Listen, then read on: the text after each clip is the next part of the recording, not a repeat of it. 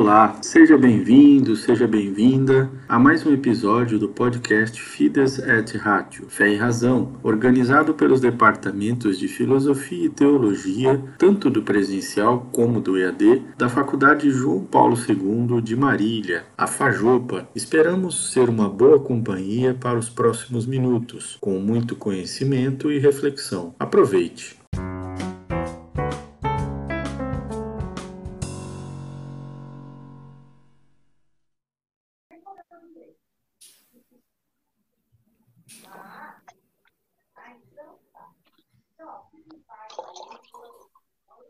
Uma boa noite a todos. É, nós queremos, desde já, agradecer aqueles que estão nos acompanhando nessa nossa live, que é interdisciplinar e também interreligiosa. De antemão, nós queremos agradecer à Faculdade João Paulo II, a Fajopa, que abre as suas portas, né, mesmo que virtuais, para nos acolher nessa noite em que nós vamos conversar é, de temas da atualidade, de assuntos que são muito importantes, muito relevantes para a situação do nosso país e do mundo todo. Então, nós agradecemos à Fajopa pelo espaço, pela oportunidade, por toda a assessoria oferecida, sobretudo assessoria técnica, né, na pessoa do Adriano Matilha, para a realização dessa nossa live. Lembrando que, inclusive, a Faculdade João Paulo II oferece cursos de filosofia e teologia é, na modalidade presencial e também oferece, a, na modalidade de ensino à distância, o curso de teologia, que está com a, as inscrições abertas para o seu vestibular, inclusive com polos, é, polos de apoio presencial nas cidades de Araçatuba, Assis, Bauru, Ibirarema, Lins, Marília, Ourinhos, Presidente Prudente, Piraju, São Santa Cruz do Rio Pardo e a novidade, indo além aqui dos, é, do, do, território do estado de São Paulo, o polo de Foz do Iguaçu, no Paraná. Então, é, além do curso de teologia, né, a graduação com nota máxima na avaliação do MEC, ainda cursos de pós-graduação em doutrina social da igreja, em pedagogia catequética, eclesiologia das novas comunidades e movimentos eclesiais e em missiologia. Então, os nossos sinceros agradecimentos à Faculdade João Paulo II, que nos acolhe, que nos recebe com muito carinho nesta noite. Quero saudar também os nossos eh, debatedores, né, que são todos professores, todos que atuam na área da educação, e eu então vou apresentá-los e logo em seguida eles vão falando um pouquinho, eh, fazendo também a sua saudação inicial. Boa noite, professor Aline Novaes, doutoranda e mestre em educação especialista em educação especial e inclusiva, psicopedagoga institucional e clínica e atua como pedagoga nos anos iniciais, não é isso? Infantil, isso mesmo. Bom, eu gostaria de agradecer, obrigada, Rosa, pelo convite, a Fajopa, aos meus colegas. Com certeza será uma noite rica. Muito obrigada. Nós queremos acolher também aquela que teve a ideia inicial, que nos convidou a todos, é amiga aqui de todo mundo, que é a professora Rosa Lopes Pontes, filósofa, formada pela Unesp aqui de Marília, pesquisadora de Edith Stein, graduanda em artes visuais e atua como coordenadora pedagógica pela rede estadual de ensino. Boa noite, professora Rosa, bem-vinda. Boa noite, eu queria agradecer a Fajopa, primeiramente, né, por estar apoiando esse trabalho, essa, esse diálogo que a gente pretende fazer essa noite. Gostaria de agradecer cada um de vocês pelo sim ao convite, né? E eu acredito que será uma oportunidade muito boa, né, de uma troca de experiências de diversas áreas do conhecimento. E também agradeço a todos os participantes que estão com a gente. Saudamos também com muito carinho o professor Helder Roberto Cabral, sociólogo formado pela Unesp aqui de Marília, bacharel em ciências políticas, políticas e atua como docente nos colégios Cristo Rei e Bezerra de Menezes aqui de Marília nos anos finais do ensino médio. Boa noite, professor Helder. Boa noite, boa noite a todos. Boa noite, colegas. Obrigado a Fajopa também pelo espaço, pelo convite da Rosa, pela acolhida do Padre Danilo. Eu espero contribuir um pouquinho nessa noite para a gente debater essa questão atual com o ponto de vista sociólogo. sociológico. Está conosco também o professor Daniel de Bortoli Teixeira. Correto o nome? Bortoli? Esse mesmo. mesmo né? Ele é doutorando em agronomia, atuando como professor nas disciplinas de estatística e matemática em cursos do ensino superior, em diversos cursos aí, não é isso? Exato. Boa noite, pessoal. É, eu sou mestre e doutor em agronomia e pós-doutor pelo em, em, ciências exatas. Eu leciono no curso superior, no, na, em faculdades e em cursos de pós-graduação também. É um prazer estar aqui com vocês. Vamos. Opa, tá acabando a energia de casa. Tá chovendo, vocês viram escurecer. Mas vamos ver se, se a energia deixa a gente conversar um pouquinho. Vai, vai deixar. Sim, se Deus quiser, vai deixar. Nos honra também muito com a presença o Sheik Rodrigo Jalou. É assim que pronuncia? Jalou? Jalul. É, é meio chata de falar. Jalul. É, é o primeiro é... clérigo xiita brasileiro, dado pela Universidade Al-Mustafa. Ele foi oficialmente reconhecido como mulá, que é o sábio religioso, e recebeu, numa cerimônia oficial ocorrida em março de 2013, o título de Orratoleslan. Tá Rojatoleslan. Rojatoleslan. Equivalente a um grau assim abaixo do cargo de Ayatollah, que é o ápice da hierarquia xiita nascido de um pai sunita de origem libanesa e de uma mãe católica com ascendência espanhola, o Rodrigo Jalou converteu-se ao Islã xiita aos 18 anos de idade. Boa noite, Sheik. Muito obrigado pela sua presença e participação. Muito boa noite, muito boa noite. Quero agradecer o convite à, à Universidade Fajupa e cumprimentar todos os colegas aqui que estão participando comigo em nome da professora Rosa, que me fez esse convite e deu essa oportunidade da gente estar junto aqui, trocando experiência nessa noite. Muito bem. Bom, o tema, então, para nossa conversa, para esse nosso debate, é justamente esse: as diversas máscaras de uma pandemia e a perspectiva de um novo. Nós teremos, então, posicionamentos na linha da filosofia, da sociologia, da pedagogia, da sociologia, enfim, né, diversas áreas é, do catolicismo, do cristianismo, é, do protestantismo e também do islamismo. Veja como é, é grande, é diverso né, esse, esse leque para essa nossa discussão. É isso, professora Rosa, você que teve a concepção, a ideia, fez os convites. Com certeza. A ideia principal foi trazer uma visão que fosse mais ampla, não se limitasse somente a uma área do conhecimento, até porque essa situação é muito nova para todo mundo, né? E é uma questão que a gente deve pensar por vários olhares. Então, por isso que a gente resolveu chamar pessoas de visões diferentes, de áreas diferentes, que com certeza tem muito a contribuir com cada uma das suas visões. Num primeiro momento, gostaria de chamar a conversa a pedagoga Aline, para falar quais são os desafios da educação infantil e inclusiva nesse novo contexto e após a pandemia. Você poderia falar um pouquinho sobre isso, Aline? Sim, Rosa. Bom, é, quando a gente vê o título, então, da, dessa conversa de hoje, a gente pensa nas máscaras, né, no sentido que pode ser literal e no sentido figurado também, né, dessas máscaras diante dessa, dessa pandemia. Nós temos aqui diversas pessoas de diversos lugares, né, que vão falar dessas diversas perspectivas, né. E na, na educação, a gente tem enfrentado um grande desafio nesse ponto de pandemia, né, e, e, aí eu vou trazer então um pouquinho, Rosa, da resposta, relacionando com a educação infantil e também pensando nessa perspectiva da educação inclusiva, que é uma modalidade de ensino que perpassa também, né? Então, quando a gente pensa nos desafios, né, é, nesse contexto de pandemia, eu pensei em três deles, né, para exemplificar melhor, assim, e destacar esses, esses desafios. Então, o que, que a gente tem percebido em relação à, à educação, à pandemia, como que ela tem se refletido nessas questões da educação infantil e uma educação infantil que pensa uma educação inclusiva, que inclui independente da diversidade, da diferença, da deficiência, né, que pensa ali em todas as crianças, independente das suas limitações e das suas possibilidades, né? Então, o primeiro desafio que a gente enfrentou foi em relação à mudança na interação.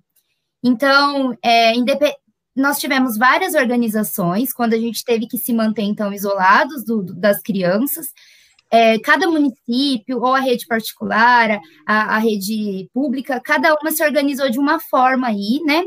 E, mas todas tiveram que pensar nessa mudança dessa interação. Então, esse foi um desafio, né? A interação, ela é necessária entre o professor e a, e a criança, mas como se fazer essa interação a partir do momento que você tem que estar distante dessa, dessa criança, né?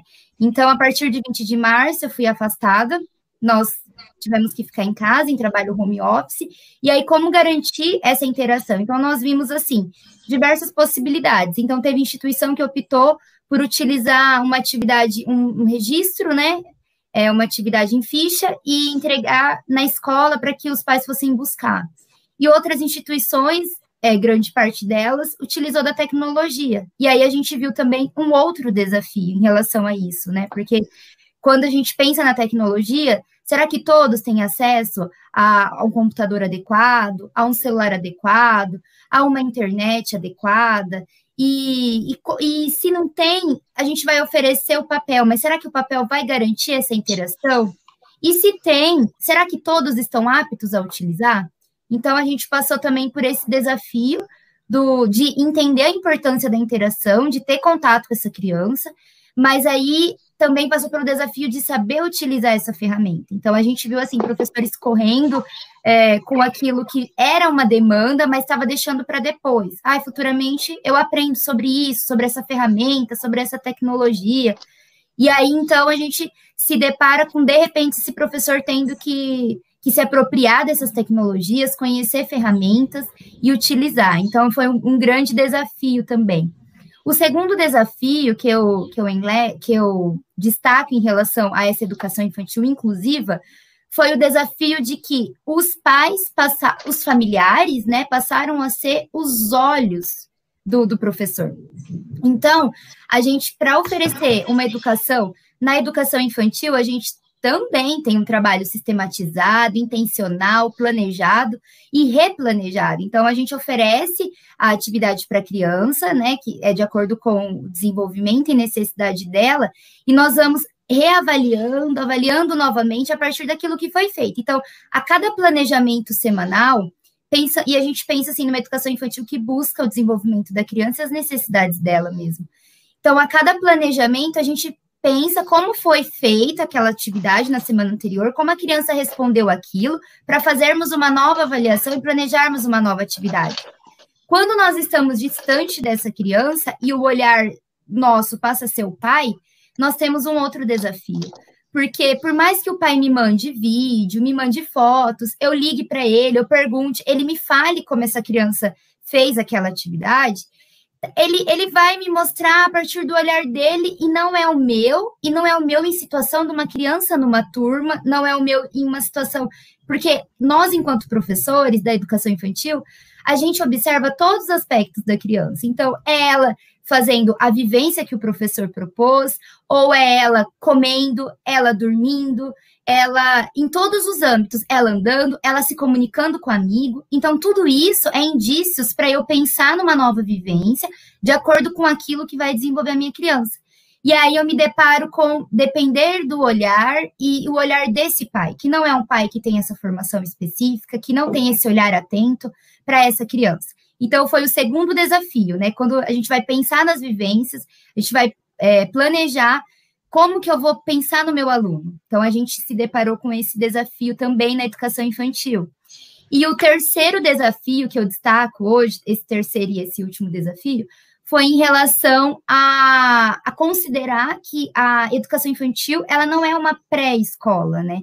Então, quando a, a, gente proporciona vivências para essas crianças, o professor, ele, ele compreende que a educação, ela não é uma preparação para o ensino fundamental, e logo ela não vai trabalhar somente leitura e escrita, a gente trabalha com a cultura da escrita também, mas não numa perspectiva de que a criança tem que se alfabetizar, né?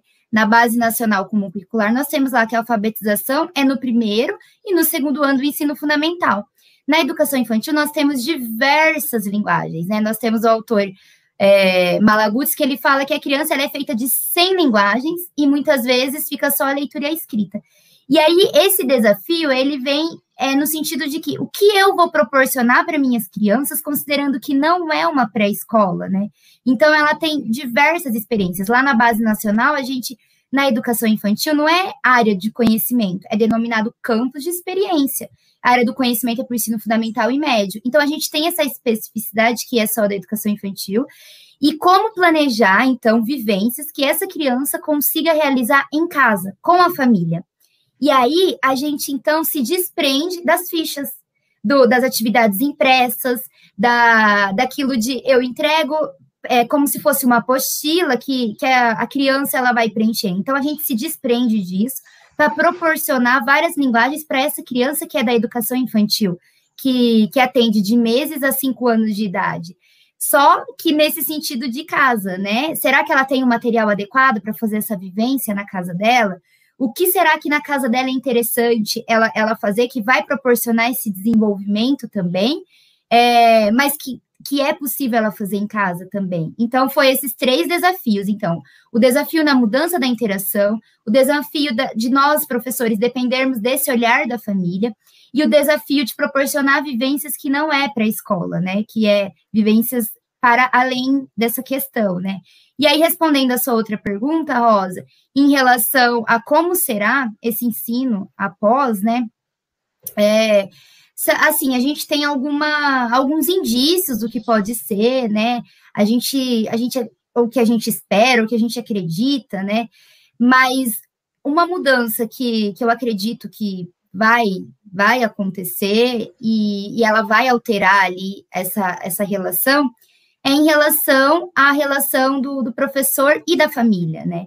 Então, em um primeiro momento, nós tivemos professores, é, os pais desesperados, então eles comentavam, mandavam mensagem que não sabia o que fazer com o filho em casa, né? Nossa, ele não para, eu não sei o que fazer, eu já tentei de tudo. Eu tive uma mãe que ela alugou pula-pula para a criança ficar em casa para ver se dormia à noite, né? Então, ela, ela, mas ela falou assim, mas mesmo assim, ele pula lá um monte, depois ele, ele quer ele quer eu perto. Eu falei, sim. Então, mas se ele, fica, ele não fica pulando quieto? Eu falei, não. Né? Na escola, a gente prepara as atividades, é 50 minutos, a gente troca de espaços, a gente troca de materiais, tem toda essa questão. Então, eu penso que os pais, eles passaram a descobrir um filho que eles não descobriam. Então, esse filho muitas vezes ficava nove horas na escola, ou tem instituições que fica até mais com esse filho, né? Com essa criança. E aí, esse, esse professor, ele já sabia. Então, às vezes, a gente chamava a mãe lá na escola, pra, ou o pai, ou a avó, para comentar alguma questão, e, e elas diziam, imagina, minha criança não é assim, ela não faz isso. Não, né? Não é bem assim. E agora eles tiveram a oportunidade de descobrirem essas crianças. Quem são essas crianças? Quais as necessidades que essas crianças têm? Será que ela tem a necessidade de ficar pulando? Será que é isso que ela quer? Não, ela tem a necessidade de atividades diversificadas, né? Atividades que proporcionam aquilo que ela gosta. Ela, elas estão em fase de brincar, mas é qualquer brincar? Não é qualquer brincar. Tem que oferecer o espaço, material adequado. Tudo isso a educação infantil ela pensa, né? E é complexa mesmo. Então, quando elas vêm falar para a gente, a mudança do olhar, eu acho que vai possibilitar isso, uma valorização maior desse, desse professor, ou se não chegar ainda nesse patamar da valorização, a empatia. Então, essa, essa, essa família ela vai conseguir se colocar no lugar desse professor. Eu já ouvi muitas mães falarem assim: ah, você é uma heroína. Porque, olha, é, como que você. Eu com um tô tendo tanto trabalho, imagina vocês com 26, né? Na, no público a gente tem 26, 25, às vezes no particular 15, né? Então, imagina como vocês fazem isso. Então, a minha perspectiva. A gente, na educação infantil, a gente associa muito o cuidar e o educar, eles são indissociáveis, e a gente precisa muito da parceria da família, né? E muitas vezes a gente passa o ano sem ver a família, sem conhecer essa família, que ela não vai nessa instituição. Então, agora eu acredito que vai haver uma maior empatia de, de, desse, desse pai entender o trabalho desse professor, entender que não é qualquer trabalho, que não é só brincar, que tem toda uma questão por trás desse brincar.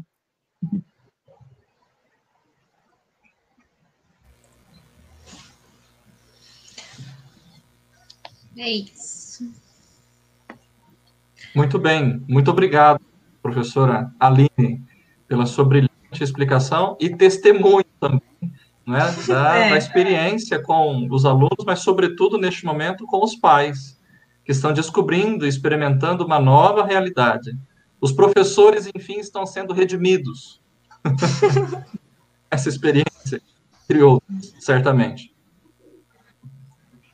Muito bem. Então, agora nós vamos fazer a pergunta para o professor Helder, que vem da Sociologia, né, da, das Ciências Políticas, e, Helder, quais as, as contribuições que a sociologia podem é, oferecer nesse contexto que será o que a gente espera, o novo normal? Novamente, boa noite a todos.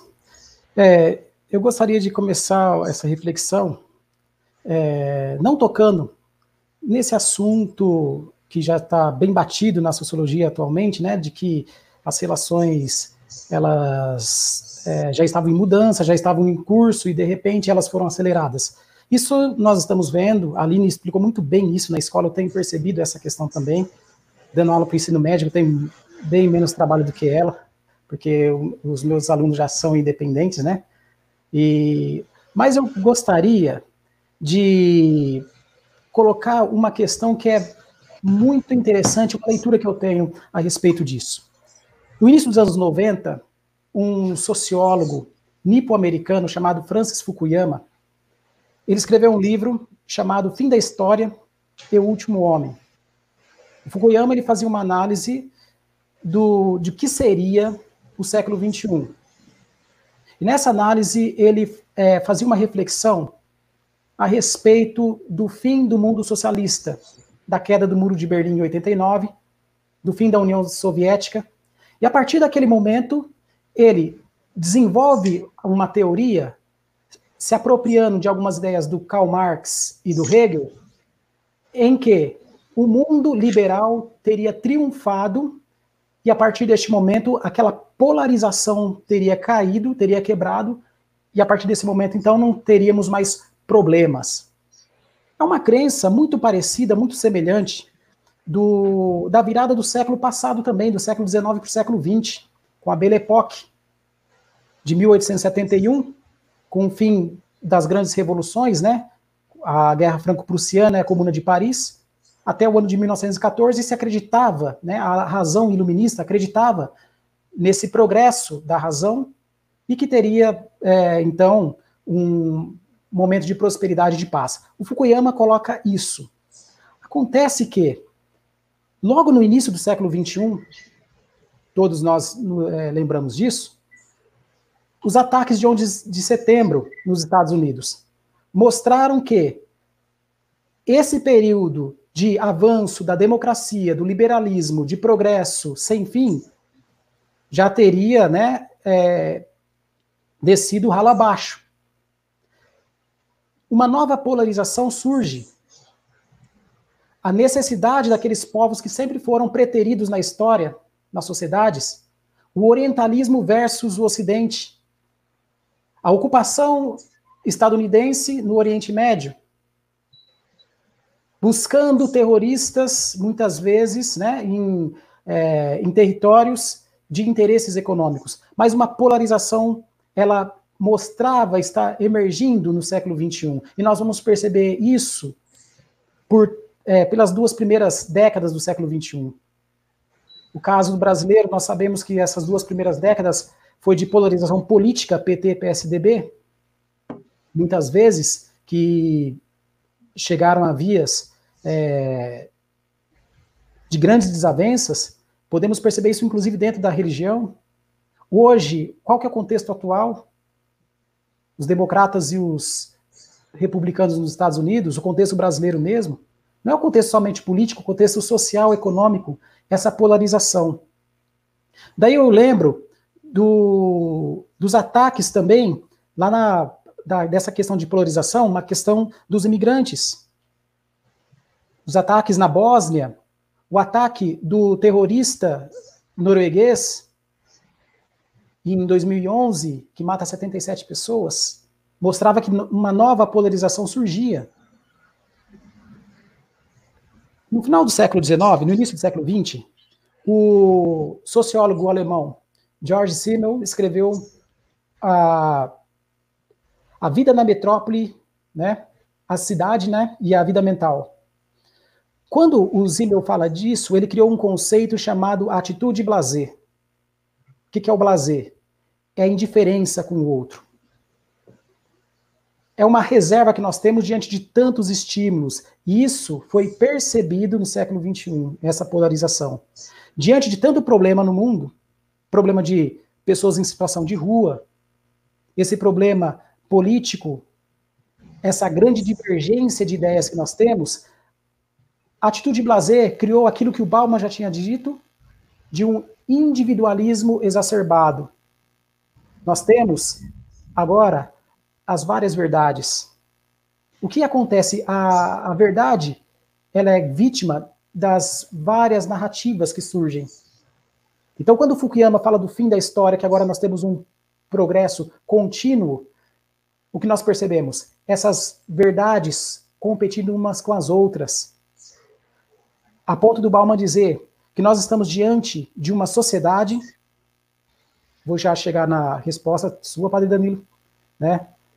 Diante de uma sociedade que estamos na sala de espelhos, eu só aceito aquilo que reflete a minha própria imagem, a câmara de eco, eu só aceito aquilo que agrada os meus ouvidos. Eu falo viva, todo mundo fala viva. Viés de confirmação. Quando o Bauman fala, inclusive, fazendo uma parafraseando Freud, quando o homem ele quer voltar para o útero, o nosso útero hoje são as redes sociais, e na rede social eu tenho viés de confirmação, porque eu participo dentro do meu mundinho com as ideias que é, eu criei como verdade. E na nossa zona de conforto. Então eu percebo que no século XXI a tendência era muito essa. Entretanto, a situação de Covid, essa situação atual que nós estamos é, percebendo, tem feito eu, enquanto sociólogo, enquanto cientista social, perceber algo que é muito interessante também. Embora grande parte da população, grande parte das pessoas que vivem nas cidades, desse contexto globalizado e globalizante, de mundialização, de grande interferência do, do americanismo, né, e também da, das culturas dominantes, de uma hegemonia nas consciências, eu tenho percebido uma reação, principalmente no jovem, que não aceita mais essas pequenas verdades. O trabalho, por exemplo, daqui a pouco o Sheik vai falar um, é, com, conosco também, o trabalho que algumas pessoas estão é, oferecendo, rompendo com esse blazer, com aquele que é oprimido. Diante dessa polarização, essas pessoas ainda são perseguidas.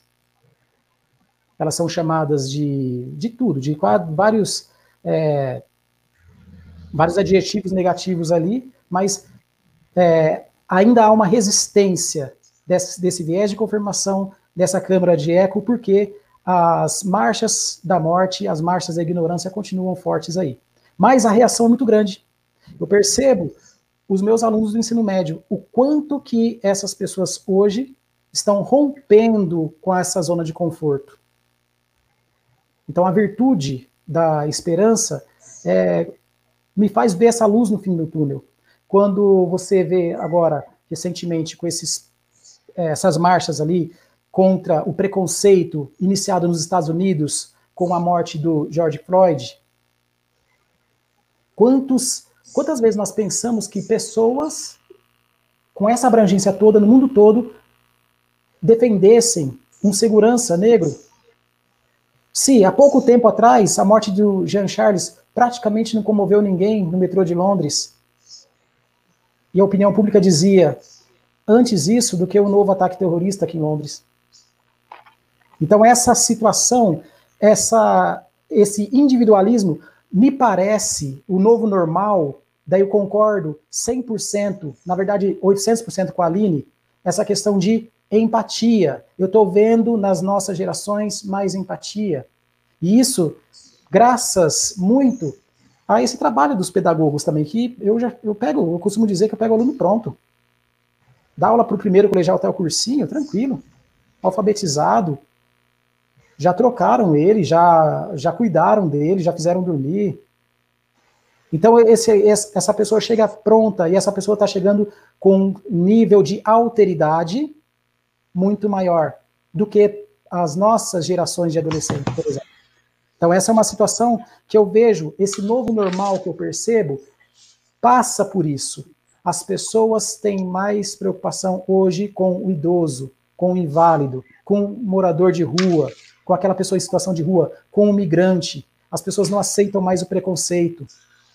E a pandemia, ela escancarou a desigualdade. A Aline e a Rosa têm percebido isso na escola pública. Talvez eu e o Daniel sentimos menos por trabalharmos em instituições particulares, então nós não temos muito esse problema de acesso, mas quem está na rua, quem está nas comunidades como o Sheik, como o Padre Danilo, deve ter percebido isso, mas eu tenho visto uma resposta dessa nova geração, uma geração que tem mais alteridade, que olha mais para o outro e que não aceita mais essa polarização, que dialoga, que tenta é, escancarar a verdade e romper com o preconceito, com essa polarização que não ajuda ninguém. A sociedade atual, a juventude principalmente, ela é mais unitária. É isso que eu tenho percebido. É isso que foi é, alavancado com esse período de pandemia, padre. Então, eu acredito que esse é o novo normal a partir deste momento. Nós temos saudades, meus alunos têm saudade do convívio social. E o convívio social deles hoje, que eles têm conversado comigo bastante, é olhar mais para aquele que foi desfavorecido. Finalizando, é aquilo que o Bauman diria que seria a solução para os nossos problemas atuais. O problema atual desse mundo pós-moderno é que as pessoas vivem olhando sempre para o passado, a retrotopia. Olha como que antes era bem melhor, naquela época não tinha violência, os vizinhos davam morangos uns para os outros na, na vizinhança. Enquanto nós estivermos olhando o passado, nós não vamos resolver nada. Agora, a partir do momento que eu enxergo a existência do outro, do marginalizado, daquela subjetividade, aí sim nós teríamos um mundo melhor. E é isso que eu acredito que a sociologia pode contribuir nesse novo normal. Perfeito. Bom, como o Helder falou, ele acredita que os alunos, ao chegarem nele, já estão prontos. Então, ao chegar no Dani, estão mais prontos ainda, né? Mas isso não significa que são menores os desafios.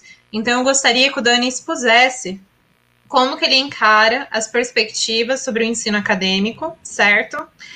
E sobre a produção acadêmica, como que ele vê essa produção acadêmica, esse ensino superior no novo normal? Como que vai se dar essa concretização? Boa noite, pessoal. Vamos tentar, assim, de, de uma forma rápida, enxergar um, um pouquinho o cenário, principalmente a parte da produção acadêmica. É, a produção acadêmica a gente tem, assim, uma, vamos pensar numa produção científica primeiro, uma produção de artigos científicos, em que envolve algumas etapas. Então, primeiro, o pesquisador que, que vai trabalhar, ele tem a ideia, ele vai buscar na literatura, ele vai conhecer sobre o que, que existe nesse mundo, e isso é um serviço que você acaba fazendo dentro de um escritório, é você o computador, você a base de dados, é você trabalhando, lendo bastante. É, depois a gente tem um segundo momento, que é a própria execução do projeto, e daí vai depender bastante da, da, da área de atuação, em que vão ter projetos que você desenvolve, sim, dentro do, do escritório, mas vai, vão ter projetos que você desenvolve, você, a gente diz que vai a campo, então você vai resolver o, o, o projeto. Então, se estiver numa área de saúde, você vai até o hospital, você vai até o posto. É, você, se for, por exemplo, na, na área da agronomia, que eu tenho experiência, você vai a campo, né? Então, tem essa ir em, em direção ao problema e executar ali a, a própria atividade de pesquisa. Finalizando essa segunda etapa, você volta para uma terceira etapa, que seria a parte de análise dos resultados, interpretação, fechamento do estudo e escrita e envio para publicação do, dos artigos científicos que sejam. É, então, a gente, nessa pandemia, a gente encontrou pessoas nessas três etapas, né? O pessoal que estava na primeira etapa, é, busca e construção do conhecimento e do projeto, muitos conseguiram se adaptar de uma forma prática e fácil dentro da, das suas casas, dentro dos seus escritórios, e conseguiram não tendo tanta interferência. Agora, quem estava na segunda parte, é, a gente já tem um impacto direto, né? Então, quem estava com a mão na, mão na massa para fazer o, o, os projetos, desenvolver a pesquisa, porque a gente tem muitas pessoas que eram dependentes de laboratórios, equipamentos, e esses ambientes em muitas universidades fecharam. Então, por questão, principalmente o laboratório, por diminuição de número de, de pessoas, né? É, equipamentos por, às vezes, afastar o técnico, afastar alguém que, que trabalha aquele, com aquele equipamento, então acaba sendo inviabilizado. Então, o pessoal que está nessa parte acaba sofrendo. Eu, eu tinha dois projetos em andamento que sofreram, né, os outros nem tanto, mas um a gente acabou tendo problema por transporte, então era o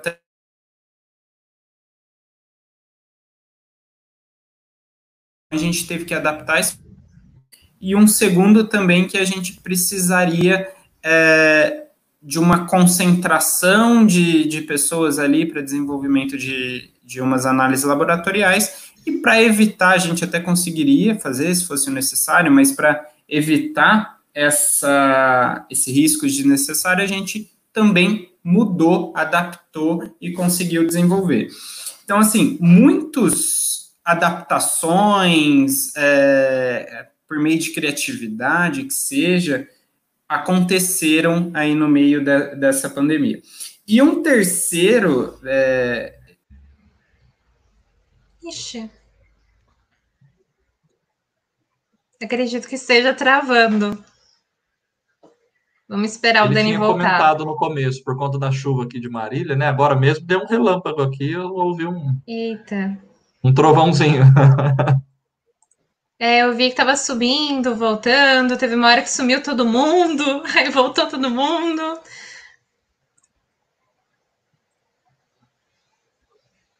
Ixi. Vamos avançar, a gente retoma depois, quando o Daniel voltar, né? Acho melhor. Tomara que ele consiga. Opa, voltou. Voltou? Aí, ótimo. Pronto. Aí, eu, aí eu que caí, pessoal. Caiu, Dani. A gente tá sentindo ah. só falta. Perdão. Então vamos lá. Ué. Aí eu já termino rápido para conta da energia.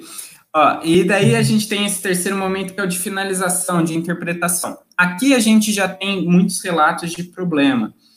É, o pessoal já fez o levantamento de quem está submetendo artigos, então tem quem está conseguindo fazer essa terceira etapa durante a pandemia.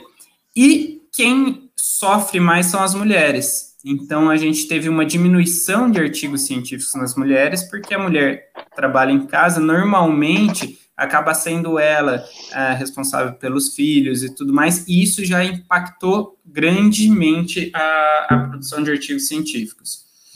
Uh, agora, tirando essas adaptações, esses impactos, é, o que, que a gente tem que eu acredito que, assim, pensando em lados positivos, né? Tudo a gente tem que pensar pelo lado positivo também. Eu acho que a pandemia acaba trazendo para a gente uma valorização do, dessa função pesquisador, né? Então, antigamente, se o pessoal perguntava o que, que você faz, fala assim, ah, eu sou um pesquisador. Eu falo, tá, e daí? O que, que você pesquisa, né? Não, não, não sabe o que faz. Agora, com essa pandemia, acabou que o pessoal está vendo que o quão importante é a ciência, então o quão importante são modelos matemáticos, o quão importante é desenvolvimento de vacinas. Então, talvez, embora em muitos momentos a gente, alguns não escutam a ciência, né? Mas talvez essa valorização seja positiva. Quem sabe é, as crianças, os jovens que estejam vivenciando essa pandemia, vendo a ciência tomar frente em muitas situações, elas não fiquem é, comovidas e não pensem nessa carreira, que é uma carreira que já estava sofrendo cada vez é, é, é, menos atração né, pelas pessoas. Quem sabe a gente não tira isso de uma, de uma parte positiva disso tudo que está acontecendo. E, de forma geral, assim, a situação do ensino nas, nas instituições superiores, eu acho que a gente até conseguiu uma boa adaptação, de uma forma, em muitas instituições, na instituição que eu, eu atuo, de uma forma bem rápida, né? E eu acho que por conta também do acesso à internet e das situações, a gente conseguiu, assim, talvez melhor do que o pessoal que está numa, numa educação básica. Lógico que com algumas ressalvas em questão de aulas práticas, tudo que a gente acaba tendo que repor, mas eu acho que a gente até conseguiu se adaptar. Né? Então, o que vai ser, a gente não sabe tanto o que, que vai ser, né? Na verdade, é uma grande incerteza. Mas a gente está se preparando para quando chegar esse o que vai ser. Perfeito, então é isso, Dani. pessoal. Muito bem.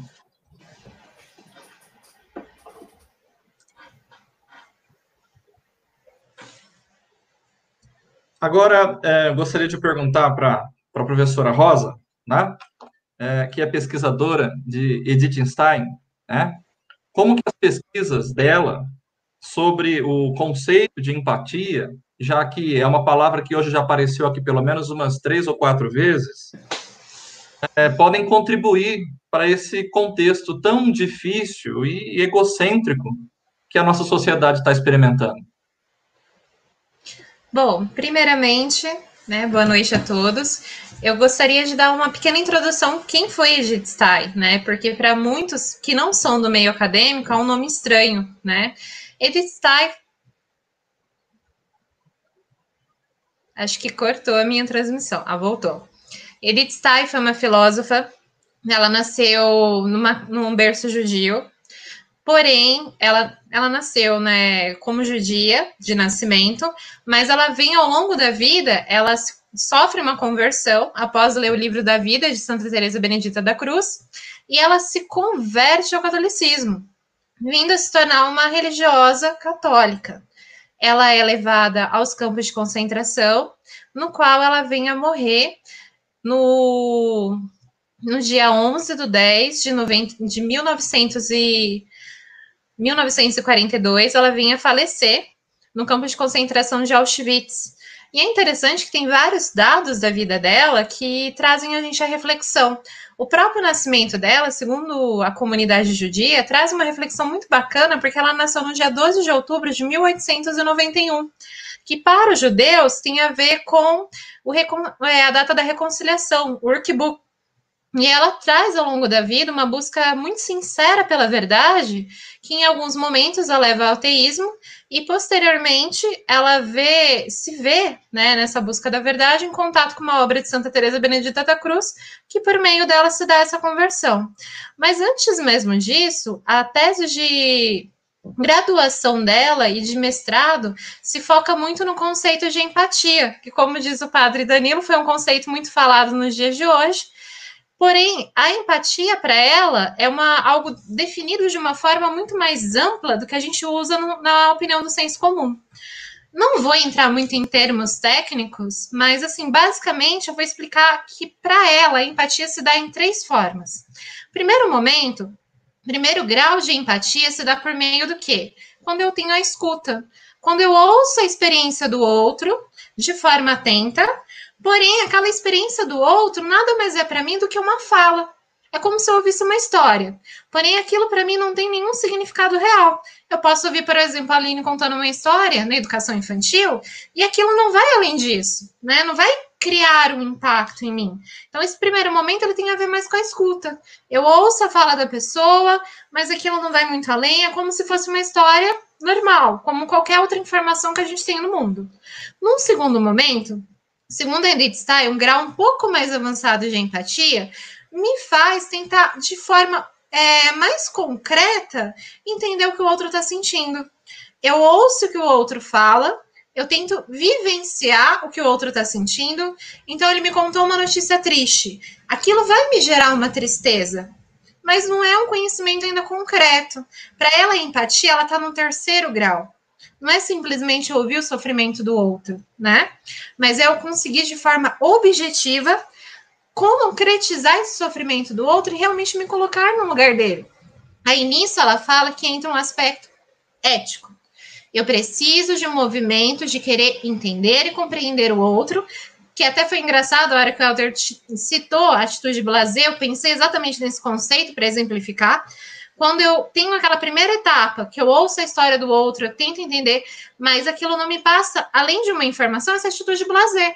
Tem uma música muito interessante de uma banda chamada Teatro Mágico, que ela traz a, a ideia do cidadão de papelão. É aquele cidadão que ele está tão imerso ali naquela sociedade que ele é considerado praticamente um objeto, um papelão, né? Porque ele não, não tem a sua individualidade respeitada e eu passo por ele, ele não me significa nada. Porque não passa de uma informação. Eu não me coloco no lugar dele, o sofrimento dele não me atinge né? E a Edith ela fala que existe uma necessidade de um movimento ético de eu querer sair da minha subjetividade e me colocar no lugar do outro, tentar entender o que o outro está sentindo de forma concreta, objetivar esse conhecimento, não simplesmente ficar na informação ou simplesmente tentar entender, mas de uma forma superficial que o outro está saindo. É realmente um comprometimento ético de tentar me colocar no lugar do outro, tentar me compreender como o outro se sentiria nessa situação. E esse movimento ético de realmente se colocar no lugar do outro é basicamente o que a sociedade mais precisa, não só nesse período. Eu acredito que o Sheik vai trazer isso na fala dele. A pobreza não começou a existir a partir da pandemia ela se evidenciou de forma escancarada com a pandemia, né? E eu espero, sinceramente, que o princípio que mais faça base da nossa formação a partir de agora, como ser humano, não só por conta da pandemia, mas por uma necessidade de uma sociedade melhor, é a empatia. Que é esse se colocar no outro, é perceber o sentimento do outro como se fosse meu mesmo. E partindo disso, eu criar um sentimento de respeito, autonomia e alteridade em relação ao outro. Saber que o outro ele está sofrendo e a sociedade deve ser olhada com esse olhar empático, de compreender, por exemplo, o professor em sala de aula, que antes da pandemia estava sobrecarregado com 30, 40 alunos para dar conta, muitas às vezes com necessidades especiais, que é o que a Aline trabalha no contexto dela, muitas vezes falta essa formação concreta mesmo para o professor, que muitas vezes ele não sabe como lidar com esse aspecto. A sala de recurso ela é um recurso, mas ela não é o único recurso que deveria ser utilizado na educação para tratar sobre a educação especial. Então, ter esse olhar empático sobre o professor, ter esse olhar empático sobre o aluno, que muitas vezes vem de uma realidade muito dura em casa, que ele tem problemas que ele traz em casa, que às vezes a reação violenta dele não é contra o professor, não é contra a instituição da escola, mas é uma forma dele expressar o que ele sente devido à situação de miséria e de sofrimento dele. Eu gostaria muito que quando a gente voltasse a conviver em sociedade fora esse isolamento, a gente conseguisse se colocar principalmente no lugar do outro, que é o que Edith Stein fala, de ter esse movimento ético, de tentar compreender o que, que o ser humano precisa enquanto ser humano, o que, que o ser humano precisa, que é o, o eu já ouvi uma live do Sheik Rodrigo, ele falando sobre o projeto Conviva, o ser humano ele não precisa só do pão material, ele precisa do pão espiritual, do pão psicológico, ele precisa do apoio enquanto ser humano e principalmente uma das coisas que Edith Stein fala, o ser humano precisa se reconhecer como ser humano, certo? Ele precisa se reconciliar consigo mesmo para a partir dessa reconciliação ela conseguir se colocar no lugar do outro, porque ela já está reconciliada consigo mesmo. Então, ela consegue se ver dentro da sociedade e consegue ver o outro dentro da sociedade como um todo. Bom, é isso. E agora eu chamo a palavra ao padre Danilo né, que eu gostaria que ele trouxesse uma reflexão sobre qual é o papel de um líder religioso e também o papel de um estudioso nesse contexto de pandemia e para pós-pandemia. Quais são as possibilidades de atuação que ele vê que a gente pode, né, é, desenvolver nessa situação, ele, no caso, né, como o papel de um líder religioso, um estudioso, para ajudar a sociedade nesse contexto. Muito bem, vamos lá. Mais uma vez, então, boa noite, né, pessoal? Eu penso que a pandemia, ela revelou o medo do novo. O medo do novo que todos nós sentimos, que é inerente ao ser humano. Uma angústia causada pela flagrante incerteza de todos nós, seres humanos, revelando a nossa efemeridade diante do previsível, diante daquilo que foge do nosso controle, diante daquilo que foge da nossa capacidade de submeter, ou pelo poder econômico, ou pelo discurso, ou mesmo pela ostentação, que é um conceito muito presente hoje nessa sociedade de consumo a qual a gente está inserido. Mesmo assim, a gente ainda identifica algumas condutas que eu considero tanto quanto irracionais que teimam por ocupar um espaço, mesmo que for por meio de disseminação de fake news, de notícias falsas. Então, diante de uma crise, diante de uma pandemia, uma crise econômica que antecedia a crise sanitária, uma crise política, uma crise de responsabilidade, uma crise de representatividade que tem marcado o nosso tempo, não só o nosso país, a gente ainda vê uma crise de notícias falsas, né? Então, uma crise como essa, um momento como esse, que não escolhe classe social, que não escolhe continente, país, que não enxerga a cor da pele, é, que não enxerga a conta bancária ou a altura do muro da nossa é, pseudo-proteção, né? Ela não exige de nós outra coisa senão a tal da empatia. Mais uma vez, nós voltamos a esse contexto, ou seja, aquela capacidade de se colocar mesmo no lugar do outro, né? A compaixão, uma vez que nós estamos sim na mesma tempestade, nós estamos sim no mesmo mar, mas nós não estamos no mesmo barco. Alguns estão fazendo isolamento social dentro dos seus iates, tomando a sua champanhe, enquanto outros têm que se aventurar, mesmo que sem proteção alguma, mesmo sem nenhuma garantia, seria o que? O auxílio emergencial de 600 reais?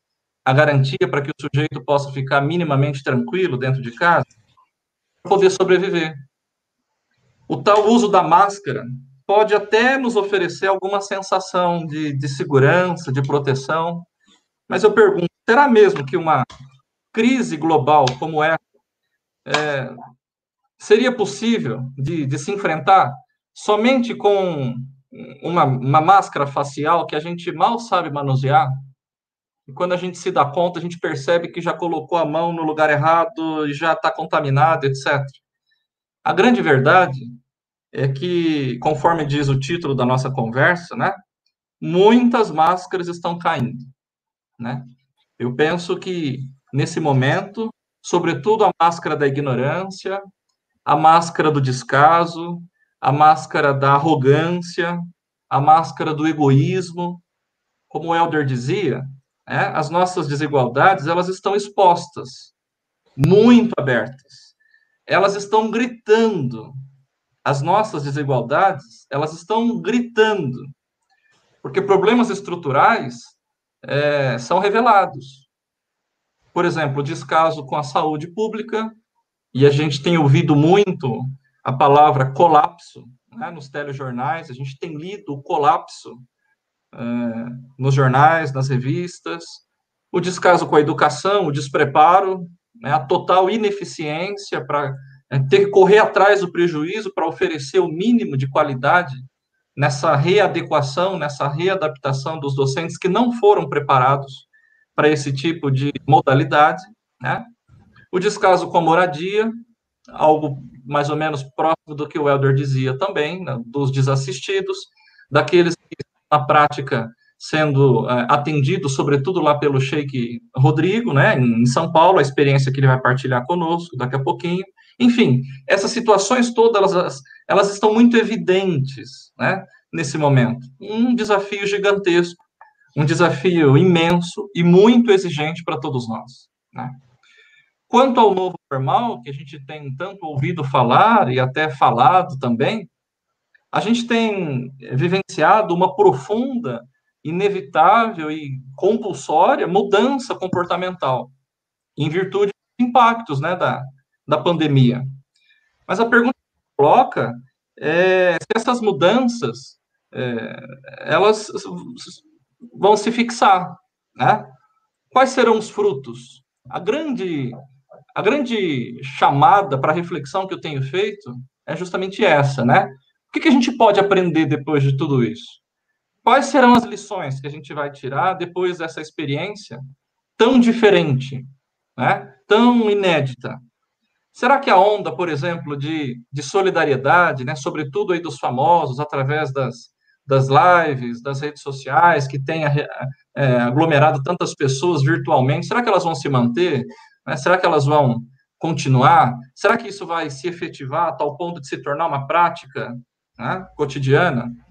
Será que a tão desejada e necessária renda mínima universal, que é defendida né, é, por alguns há tanto tempo, é, principalmente para aqueles que mais precisam, claro, ela enfim vai se consolidar?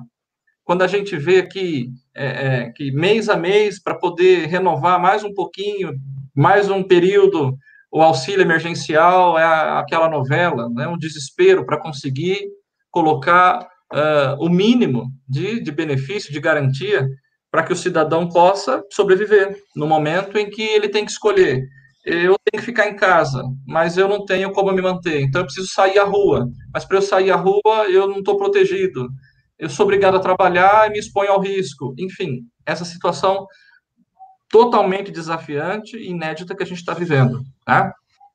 Será que a mudança que a gente tem observado nas relações de consumo, por exemplo, elas realmente serão capazes de, de impor uma nova ordem, né? uma nova regra que seja mais sustentável né? para todos nós? A minha esperança é que a, a consciência coletiva, né, em detrimento daquela individual, individualista, ela ganha força. Né? E, enfim, ela se sobrepõe, então, com essas lições de muito aprendizado para todos nós. Olha, tomara que a gente saia é, dessa pandemia tendo a coragem então, de, de incorporar alguns novos hábitos de vida, mais saudáveis, mais humanos, mais sustentáveis. A grande verdade é que a, a pandemia ela mostrou e está mostrando o quanto que nós somos frágeis, o quanto que o ser humano é, é deficiente diante do imprevisível, diante daquilo que ele não pode controlar, né? Isso não deveria, então, a pensar mais no, no próximo, pensar mais no outro, aquele que é mais vulnerável do que eu, sobretudo aquele que é mais vulnerável do que eu, né? Além disso, não seria nesse momento urgentemente né, a, a políticas públicas que possam acompanhar essas condições objetivas de, da nossa consciência individual? Então, eu penso que essa crise ela pode ter, se nós permitirmos, se nós assim interpretarmos e avaliarmos, né, o propósito de ser para todos nós uma ocasião de profunda renovação em todos os níveis uma ocasião de profunda purificação, se preferir, não é? Numa linguagem assim mais teológica, mais religiosa. Principalmente um momento de profunda reflexão, de análise do que foi e, sobretudo, do que não foi bom até aqui. Dos nossos comportamentos, da nossa visão de mundo, da nossa visão da sociedade, da nossa postura diante das pessoas, etc. Então, é inevitável o papel da educação, da consciência política, tem um papel importantíssimo nesse processo. Né? Educação para a cidadania, nosso papel na sociedade, nosso lugar na sociedade. E tomarmos consciência da, da emergência dos valores éticos para uma, para uma é, reconfiguração substancial das nossas relações, dos nossos comportamentos. Então, eu tenho, tenho dito, né, nas homilias, nas reflexões, que a religião, e aí eu quero ouvir depois atentamente as, as considerações do Sheik na sequência, a religião não pode servir nesse momento e em outros somente para nos consolar, somente para nos uh, amortecer, digamos assim, né, na situação em que nós vivemos, que, que é difícil para todos, mas deve gerar compromisso compromisso com a vida, de defesa da vida, de promoção da vida, né? De defesa da dignidade humana, a defesa da democracia, o antirracismo, o antifascismo, enfim, o anti-autoritarismo, né? a favor do diálogo, pelo respeito às diferenças. É preciso, urgentemente, humanizar a vida. É urgente nós olharmos, então, com a misericórdia ensinada e, sobretudo, praticada pelo Mestre Jesus e por tantos outros mestres que foram defensores da vida também. Então, eu penso que nesse momento, ou a gente se abre né, desta forma é, para essas novas realidades e aprenda a lição e compreenda o sentido né, que o mundo está mostrando para nós, a direção, o rumo que a gente deve dar para a nossa vida, ou então a gente vai continuar patinando. Abre comércio, fecha o comércio, né? É, vai na janela, bate palma, é, depois bate panela, homenagem para esse, homenagem para aquele. Sim, mas e de concreto, pelo amor de Deus? O que é que gera de transformação na nossa vida? Então, alguns questionamentos aí que, que eu tenho me feito, tenho procurado fazer para os meus fiéis, né, para aqueles que estão submetidos ali ao meu pastoreio, ao meu trabalho, e que têm me interpelado muito nos últimos tempos.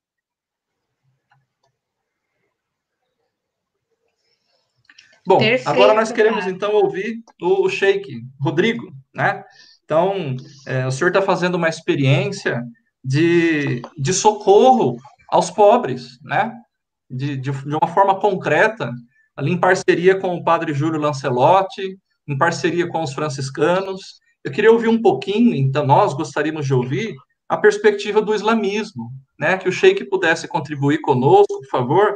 Em nome de que vocês fazem isso? Como assim vocês estão socorrendo quem, nesse momento em que se manda ficar em casa, o socorro àqueles que não têm casa para ficar?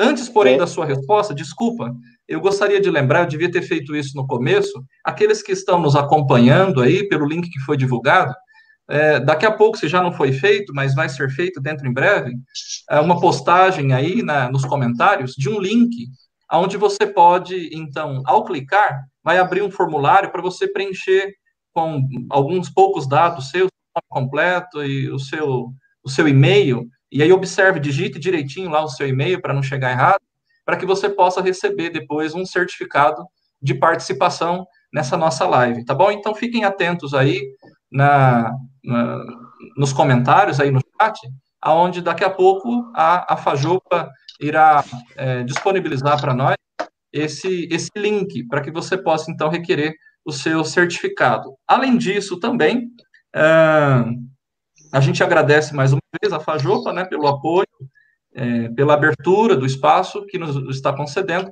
para essa noite, para esse nosso diálogo. Muito importante também para aqueles que estão acompanhando, tá bem? Então, desculpa, Sheik, por gentileza agora, a sua Imagina. palavra. Bom, boa noite a todos. Uh, o islamismo tem como base todos os atos que a gente faz em nome de Deus. Então, quando você perguntar para um muçulmano em nome de que você está fazendo tal ato, todos os atos são dedicados a Deus, porque somos é, monoteístas, como judeus, cristãos e somos muçulmanos, né? Eu trouxe algumas reflexões que eu vou passar para vocês e depois, no caso, se existir pergunta, eu estou à disposição. Né? Primeiro, vamos falar no âmbito de Brasil, né, e fazer algumas comparações.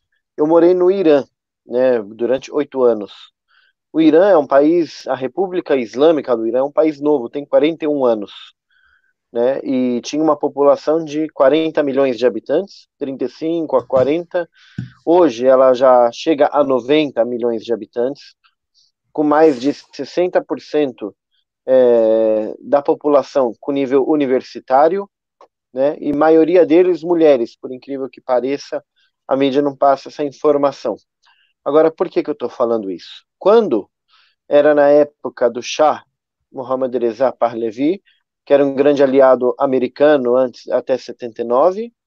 Ele investia muito na questão da balada, da bebida alcoólica, é, dos atos que são considerados ilícitos pela religião. E aqueles 40 milhões de iranianos é, viviam numa vida aparentemente livre, né? Mas era um país totalmente dependente dos americanos. Então toda aquela liberdade americana, aquele modo americano de viver, ele deixava os iranianos escravos dos americanos sem perceber. É como um pássaro está preso na gaiola pensando que ele está livre para voar, mas ele está num viveiro, né? Ele não está 100% livre, né? Então, quando o Ayatollah Khomeini, em 79, assumiu a República Islâmica do Irã, até os dias de hoje, nesses 41 anos, é investido fortemente na educação. Então, todo governo, independente do presidente ou não, é investido um investimento muito forte na área da educação. Educação ela é a base de uma sociedade, né? Quando você tem um país com pessoas, quando é investido na educação, que não é o caso do Brasil, você tem pessoas mais calmas, tranquilas, pessoas que raciocinam, pessoas educadas, o nível de marginalidade diminui, independente da situação financeira, essa desculpa de que, ah, porque ele é pobre, ele saiu para roubar, não, isso daqui não tem nada a ver com a questão só do ser pobre. Existe a questão da educação, porque eu também nasci em família pobre e nem por isso eu, eu saí para roubar. E conheço muita gente que, que também é muito pobre, mas tem dignidade, tem uma, essência dentro dele que não é de roubar, né? Então a gente tem que levar em conta que ignorância é o maior inimigo do ser humano. O que, que é essa ignorância? É o cara ser bruto? Não. É a falta do conhecimento. Né? Quanto mais você tem conhecimento, menor se tornam os problemas, mais fáceis se tornam os problemas. Hoje em dia, aqui em São Paulo, é pedido no Brasil todo o uso da máscara, por exemplo. A gente tem um problema que é uma pandemia. O uso da máscara não é que ele é a solução, mas é que ele ameniza né, a questão da infecção. Mesmo assim, tem pessoas na rua que não usam máscaras e ainda querem ter o direito de entrar dentro do metrô, do ônibus, de uma loja e, e querem se impor. Isso é devido ao quê? Ignorância, falta de conhecimento, educação. A educação ela traz bom senso, a educação ela traz vergonha na cara para uma pessoa, ela traz compreensão. Então, a educação é a base de uma sociedade, né? E o Irã se tornou uma grande potência no mundo por causa da educação, porque eles pararam de ser dependente dos americanos a partir do momento que foi investido na educação do país. Porque eu não entendo no Brasil, por exemplo, até hoje, o porquê que um doutorado da USP tem que o, o, o, o doutorando tem que fazer um resumo todo em inglês e é entregue para os americanos para eles avaliarem. Eu não entendo por que, que o Brasil tem esse acordo, que não é um acordo bipolar, é, é, é de dois lados, né? é um acordo somente de um, um lado só. É um acordo onde o doutorado, o doutorando brasileiro faz um documento, resume a tese dele, manda para os americanos para ele avaliar o pensamento político desse cara, desse doutor, o pensamento, a inteligência dele, o grau dele de, de escolaridade e tudo mais, entendeu? Então, o Brasil é um país que está na situação que está pelo um simples fato, educação. A educação, ela ajuda no combate a doenças, a educação ela ajuda no combate à marginalidade, todas as outras áreas que a gente tem aqui, da área da saúde, da área da segurança pública e tudo, é tudo voltado à educação, né? Por quê? Porque você ameniza, é, diminui o número de doenças quando você tem uma população educada, uma população que baseada na informação, né? Ela, ela sabe que se ela ter relação sexual sem usar o preservativo, ela está sujeita a pegar uma doença. E as pessoas, por ignorância ou por achar que eu já sou pobre, não tenho nada a perder na vida, elas fazem o que fazem, né? E o Brasil, agora com a questão da pandemia, tem, é, na verdade, a pobreza ela sempre existiu. O Brasil sempre foi um país desigual, sempre foi um país onde todo o poder e maioria das terras eles estão na mão de uma meia dúzia e a população serve como escravo e mão de obra para essas grandes potências que nem brasileiras são são potências estrangeiras que estão dentro do nosso país, são empresas estrangeiras. Eu não entendo até hoje por que, que o Brasil depende de uma Volkswagen uh, que é uma indústria alemã, uma Fiat italiana, uma Chevrolet, que é americana, para fazer um carro. Será que o brasileiro, o pesquisador brasileiro, o doutor brasileiro, o, será que o, o técnico brasileiro, ele não tem capacidade de construir um carro, um veículo? A China faz isso, o Irã faz isso, o Brasil não tem. Então, tudo é área, voltado à área da educação, ela fortalece a economia do nosso país. O nosso país tem alto índice de desemprego porque a gente está na mão dos americanos, estamos na mão de estrangeiros dentro do nosso país. Se o Brasil não se curva para uma empresa estrangeira dentro do Brasil, ela manda embora mil desempregados. Então, o governante que tiver no poder, independente do partido, quem seja, ele é obrigado a se curvar à vontade dos estrangeiros. Muitas das vezes tem que, para ter uma empresa em Marília, de repente o prefeito tem que dar um terreno muito grande de graça, afastado da, da cidade, não pode cobrar água, luz daquela empresa, nem nada, para gerar emprego em Marília, trazer algum progresso para a cidade, um exemplo. Então, na verdade, é, o Brasil é um país já entregue a potências é, estrangeiras, não é um país patriota ainda. Né? Tudo porque falta de esclarecimento, falta de educação, falta de investimento na área da educação. E parece que aqui no Brasil, eu como já morei fora e tive em outros países, tenho uma experiência, é, apesar de ser novo, tenho uma experiência vasta nessa área, porque é a área que eu trabalho, eu percebo muito que aqui não há interesse nenhum na área da educação. Então eu admiro o esforço de todos vocês que estão nessa área de educação, é, apesar eu só estou na área religiosa, né? É uma visão minha, que são guerreiros. E educativa também. Desculpa, são... é educativa também, muito. Sim, é, minha religião é totalmente política, na verdade. Por isso que a maioria das minhas palestras, além de religiosa, é, vai ter política no meio, porque o islamismo ele, ele incita a pessoa a desenvolver o senso político. Porque uma nação só vai ser livre, uma nação só vai ser liberta a partir do momento que as pessoas começarem a raciocinar. Eu sempre falo, não concorda com tudo que eu estou falando, Aliás, não concorda com nada. Você pega, você tem raciocínio que nem eu. Você tem cérebro, você tem poder de raciocinar que nem eu. Eu não sou melhor que ninguém, então você pode ir atrás do conhecimento.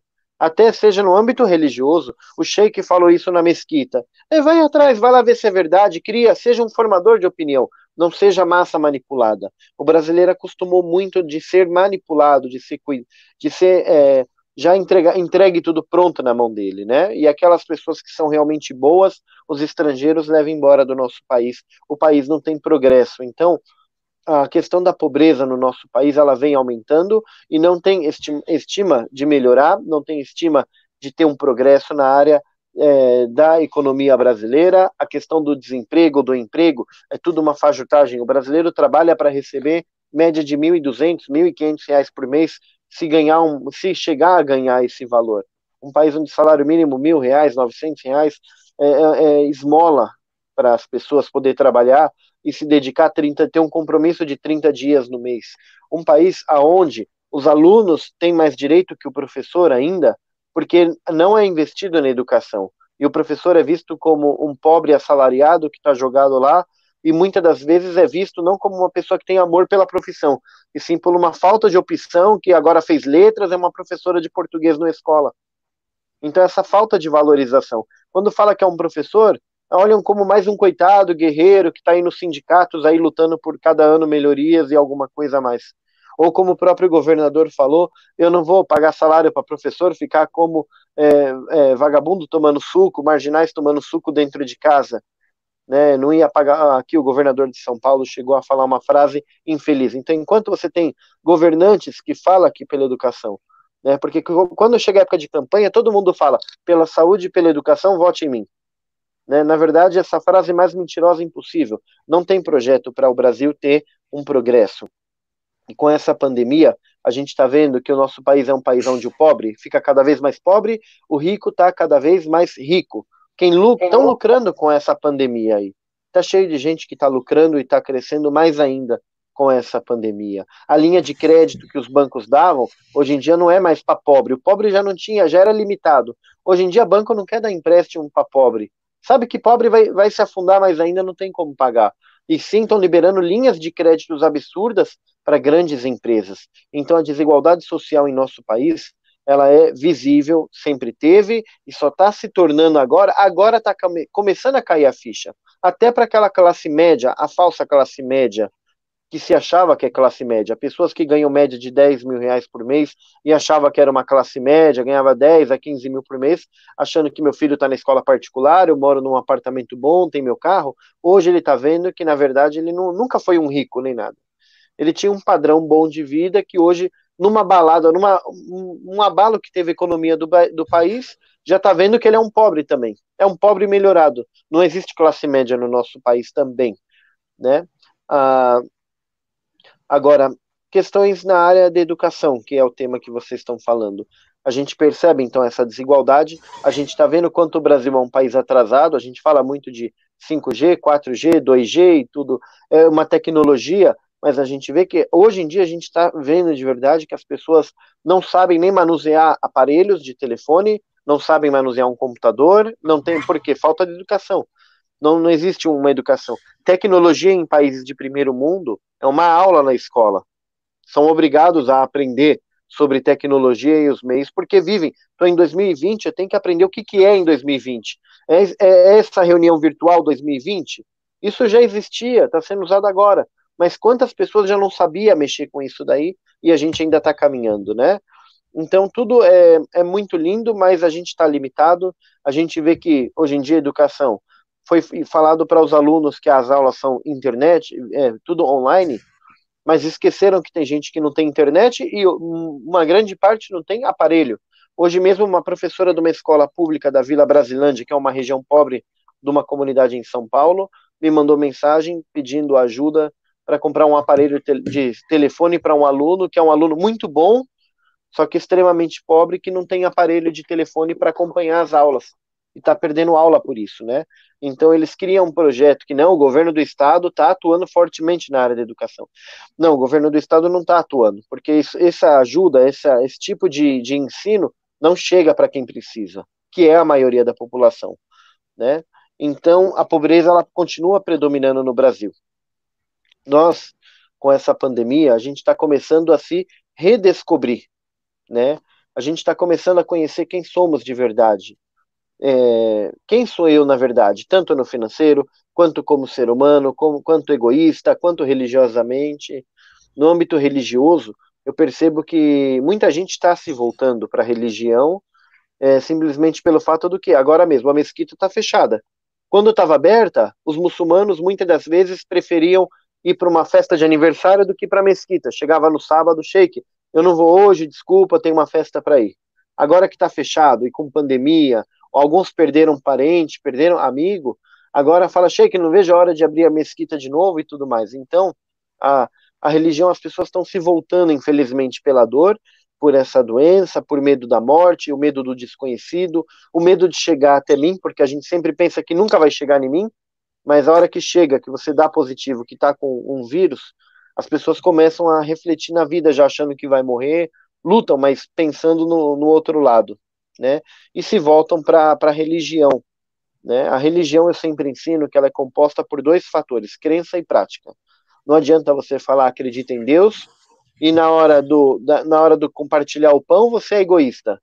Na hora de, de, de tentar ajudar o próximo, você dá um de malandro, separa primeiro o teu e da tua família para sobreviver daqui cinco meses e esquece que teu vizinho está morrendo de fome no muro do lado, né? Então a gente precisa de crença junto com prática na religião. Mais do que nunca, não é ouvir um sermão na mesquita ou numa igreja.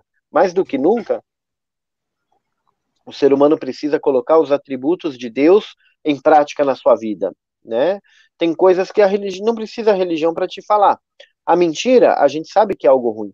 Roubar, a gente sabe que é algo ruim. São coisas que a religião não precisa te falar, mas ela te reforça para você ter uma conduta melhor como ser humano coisas que não precisa ser dita. Mas na prática, você não vai achar alguém que rouba em nome de Deus, alguém que mata em nome de Deus, alguém que ela passa a perna, desonesto, falso, traidor, hipócrita em nome de Deus. Isso é um fato.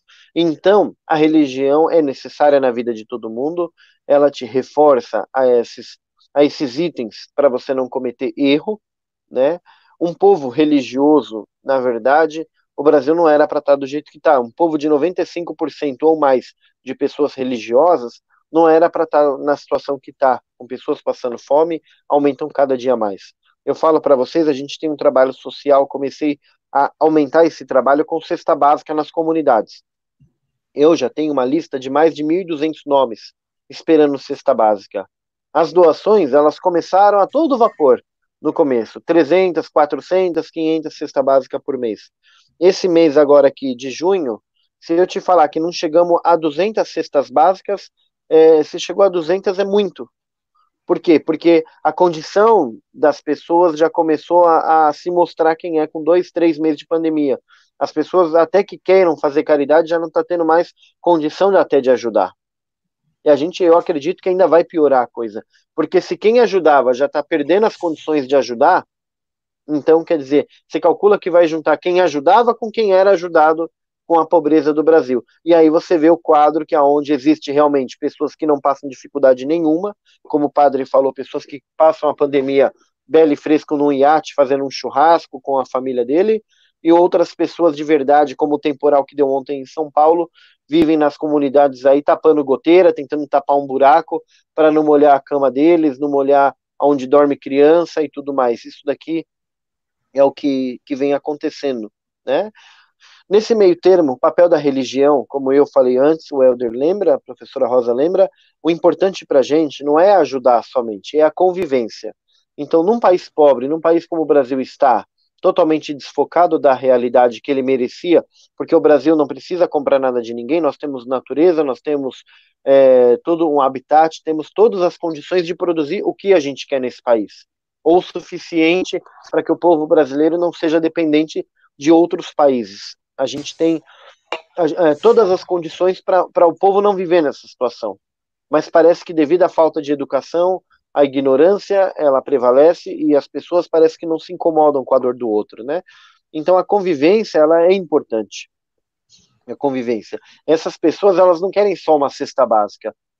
É, os moradores de rua, as pessoas que estão em situação de rua, se você conversar com eles, como a gente faz a questão da escuta, eles não querem simplesmente é, um, um, pão com manteiga, um lanche, um bolinho e um suco ou um, ou um leite. Eles não vão ali só para isso, não. Eles vão ali porque é o único lugar ali no Padre Júlio, né, no nosso trabalho social, é o único lugar ali em São Paulo, onde muitos saem da Praça da Sé e vêm para o bairro da Moca, é o único lugar que sabe que eles vão chegar lá, eles vão ser bem recebidos, eles vão ser bem tratados, mas não com, com tratado com dó, com misericórdia. Não, tratados como eu estou tratando vocês aqui. Sheik, eu tô com esse problema assim, assado, não sei o quê. Alguns chegam lá, Sheik, ó, problema, tô com dente aqui, ó, tá podre, tá ruim, tá doendo, tô com dor de dente. Alguém lembra que morador de rua sente dor de dente? Alguém lembra que pobre na favela tem dor de dente? Ninguém lembra, né? Alguém lembra que alguém deve ter passado frio na noite anterior? Ninguém lembra. Claro que você pode falar, isso é problema do Estado, não é, não é problema meu. Mas eu, como líder religioso, eu sempre falo, nós temos que sermos humanos. Somos chamados, de, o nome da nossa criatura é o que? Ser humano. Ser humano é o que? É você ser humano. O que, que é ser humano? Né? Eu sou humano, tá? Então, se você me beliscar aqui, eu sinto dor. E se cada um de vocês se beliscar aí também, vocês vão sentir a mesma dor que eu. A intensidade é diferente, mas você sente a dor. Se eu contar uma história triste, é provável que todos que estão assistindo aqui vão sentir uma dor de uma história triste. Assim como se eu contar, gente, ganhei na Mega Sena 2 milhões de reais ontem, todo mundo vem sorriso aqui, vem uma outra expressão de que, nossa, o Sheik ganhou 2 milhões na Mega Sena. Então, é, são sentimentos iguais, somos iguais. Somos iguais em sentimentos, temos essa igualdade, porque Deus criou a essência do ser humano numa coisa só, Deus não criou ninguém melhor ou pior né? Muitas das vezes, ou nós nos tornamos piores, ou o Estado nos torna pior, né? São duas coisas, né? Mas você só vai se tornar, o Estado pode te tornar pior, mas você só vai se tornar pior se você permitir, se você aceitar que você é pior. Eu nasci numa casa de dois cômodos, bem pobre, o banheiro era fora de casa, quando chovia, gotejava na nossa cabeça, minha mãe enchia de panela velha pela casa onde caía a goteira, e a nossa madrugada era assim, quando chovia de madrugada era um pesadelo pagava 200 reais de aluguel na época por mês, num fundo de quintal. Isso daqui não me, não me menosprezou como ser humano. O Estado não dava as condições. Minha mãe é deficiente, o meu pai não, meu pai tinha um comércio pequeno, não, não tinha aquelas condições boas. Então, quando mesmo que o governo não dá, você também não pode se menosprezar. Você só vai se tornar uma pessoa pior se você permitir. Nós devemos ser humanos. E aquele ser humano que é religioso, ele tem que ser humano, sentir a dor do próximo, como eu te falei. Todos vocês vão sentir se fizer algum algum gesto de beliscar ou se cortar, a dor vai ser igual. E ainda no âmbito religioso, além de ser humano, você ainda tem que pegar os atributos de Deus e não do diabo. Então, se a gente fala que Deus ele é misericordioso, se eu sou um seguidor de Deus, eu sou um servo de Deus, eu devo ser misericordioso, porque Deus é misericordioso. Se eu sou verdadeiro, eu tenho que tentar seguir atributo de Deus de ser verdadeiro, não ser um mentiroso. Se Deus não gosta de hipocrisia, né? Você tem que ser aquilo que você é e não ter vergonha da sua realidade, não ser uma pessoa que fala uma coisa e na prática faz outra, né? É, então, quer dizer, se Deus não se agrada com isso, você não pode ser hipócrita. Como eu comentei na outra live também, um morador de rua chegou e eu servi suco lá no Padre Júlio. Um deles chegou e falou para mim: você, vocês dão esse suquinho vagabundo pra gente e na sua casa toma um belo de um café. E eu peguei e falei: não, o que eu tô te dando não é nada mais do que eu tomo na minha casa né? Ainda falei para ele, eu tô tomando aqui, ó. Ele quer suco de, de pozinho de tangue de limão. Então, uh, eu falei, eu tô te servindo a mesma coisa que eu tomo na minha casa. Eu não sou hipócrita a ponto de eu te servir uma coisa que eu mesmo não comeria. Concorda? Então, uh, além de sermos humanos, nós devemos ainda para sentir a dor carnal, nós devemos sentir a dor espiritual e nos espelhar em Deus, ter atributos de Deus e não do diabo. O diabo é falso, o diabo é traidor, o diabo te incita a você ser egoísta, a você falar não, eu não vou dividir, porque se eu dividir vai faltar para mim amanhã, então eles que morram de fome eu vou sobreviver, né? Então a gente é, tem que ver o que realmente importa na nossa vida. E nesse momento de pandemia, a gente tem que ser otimista e ver o que realmente importa, né? Eu acredito que hoje em dia o ser humano está vendo que a vida ela importa muito mais do que bens materiais. Todo mundo está atrás de 600 reais, mas eles também estão vendo que sem os 600 estão sobrevivendo também, né? Estamos se redescobrindo novamente. Tem pessoas que se descobrem para o mal ou para o bem. Tem amigo meu, eu, eu, não sei se eu comentei da outra vez, ele falou 10 anos casado, tenho filho com ela 3 anos, eu casei era de um jeito. Agora na pandemia que tá os dois dentro de casa, muitas das vezes já me passou o divórcio pela cabeça, porque eu olhava o comportamento da minha mulher e eu falava, não foi com essa mulher que eu casei.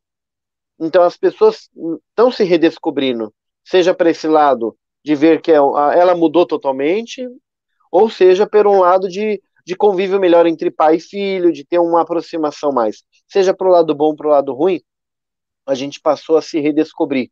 Então a pandemia não tem sido como algo somente negativo.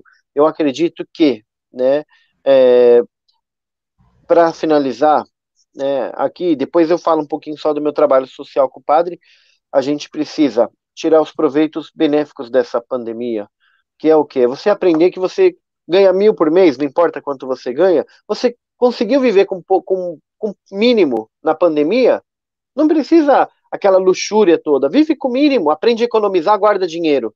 Isso gera economia de um país, que é o que os estrangeiros fazem lá fora. O brasileiro torra tudo que tem. O brasileiro é um povo bom para se injetar dinheiro no mercado.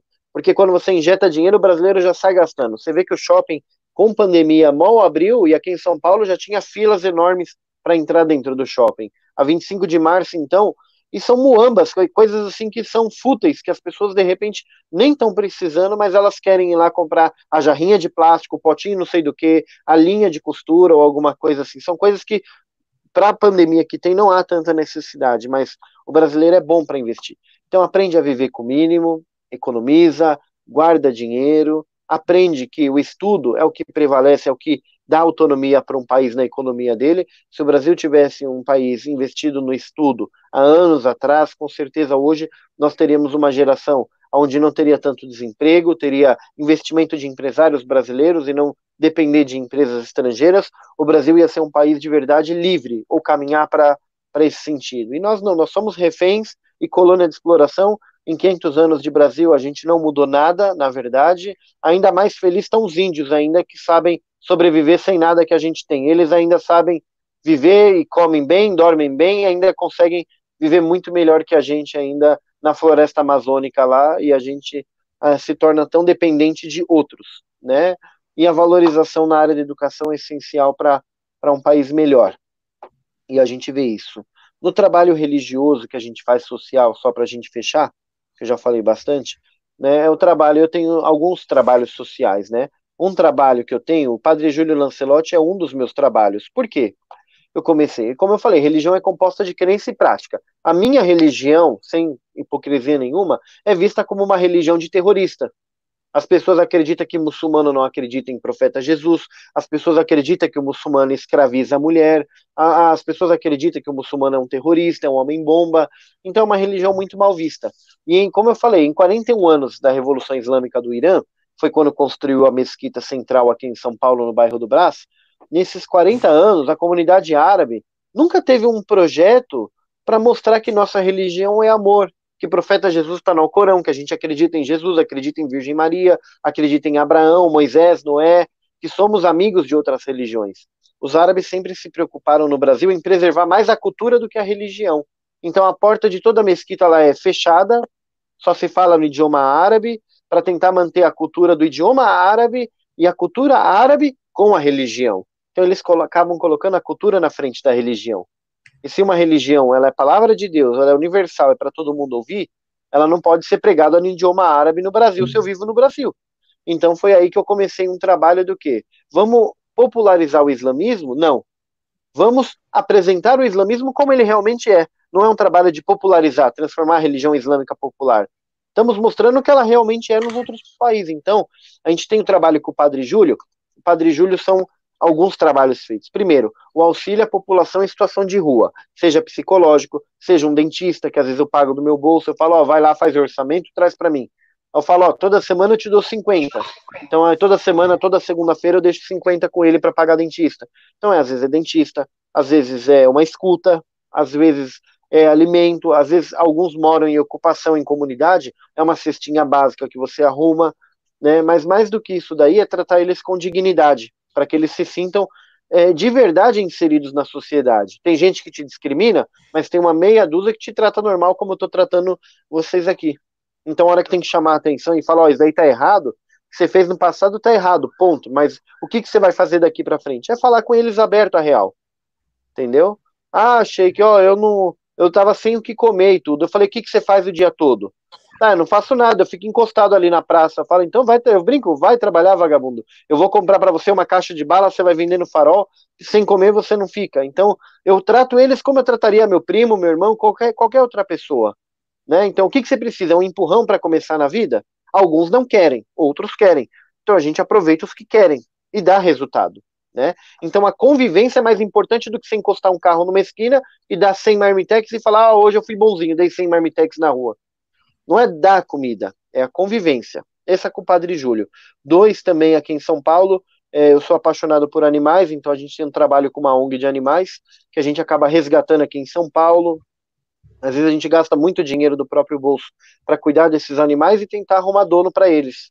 Então a gente tem um projeto com os animais, Outra parte que eu tenho um projeto é o que? O da cesta básica, que eu já fazia na mesquita, mas eu não divulgava. Porque era, era uma meia dúzia que tinha ali que se ajudava todo mês. De repente, com a pandemia, explodiu. Muita gente pedindo, porque começou, Sheik, tem uma amiga minha, Sheik, tem um vizinho meu, Sheik, tem isso, tem aquilo. E as comunidades que eu levava roupa usada, ajudava de alguma forma, começaram a pedir. E foi fazendo a lista, e essa lista já passou de 1.200 nomes. Isso porque eu já atendi mais de 800. Então, uh, você está falando de duas mil famílias aí que está te pedindo uma cesta básica, nem que for uma cesta barata de 40 reais, 50 reais. Mas é o básico para poder sobreviver. Então, esse trabalho da cesta básica ele se expandiu com a pandemia, né? E, isso daí é o que mantém as pessoas na fé também. Porque eu, eu me coloco no lugar deles. Quando eu chego na favela, agora tá chovendo em São Paulo. Se você catar agora teu carro e for lá na comunidade, como às vezes eu faço, chega de surpresa em algum barraco dentro da favela. Ah, a favela é perigoso, tem drogado, tráfico de droga. Se você faz o bem, ninguém vai te tratar com mal. Chega agora lá na favela à noite e olha com chuva como é que tá os barracos. Aquelas madeiras umedecem, elas incham, começa a pingar dentro do barraco. Muitas das vezes dentro do barraco alguns chega a ser até terra mesmo. Então eles põem um tapete velho por cima da terra para não ficar aquele, aquela lama. e pessoas que vivem de verdade em situação precária. É esse tipo de gente que eu trabalho. E você chega lá e criança em cima da cama para não pisar no chão, para não molhar, é lamentável mesmo, né?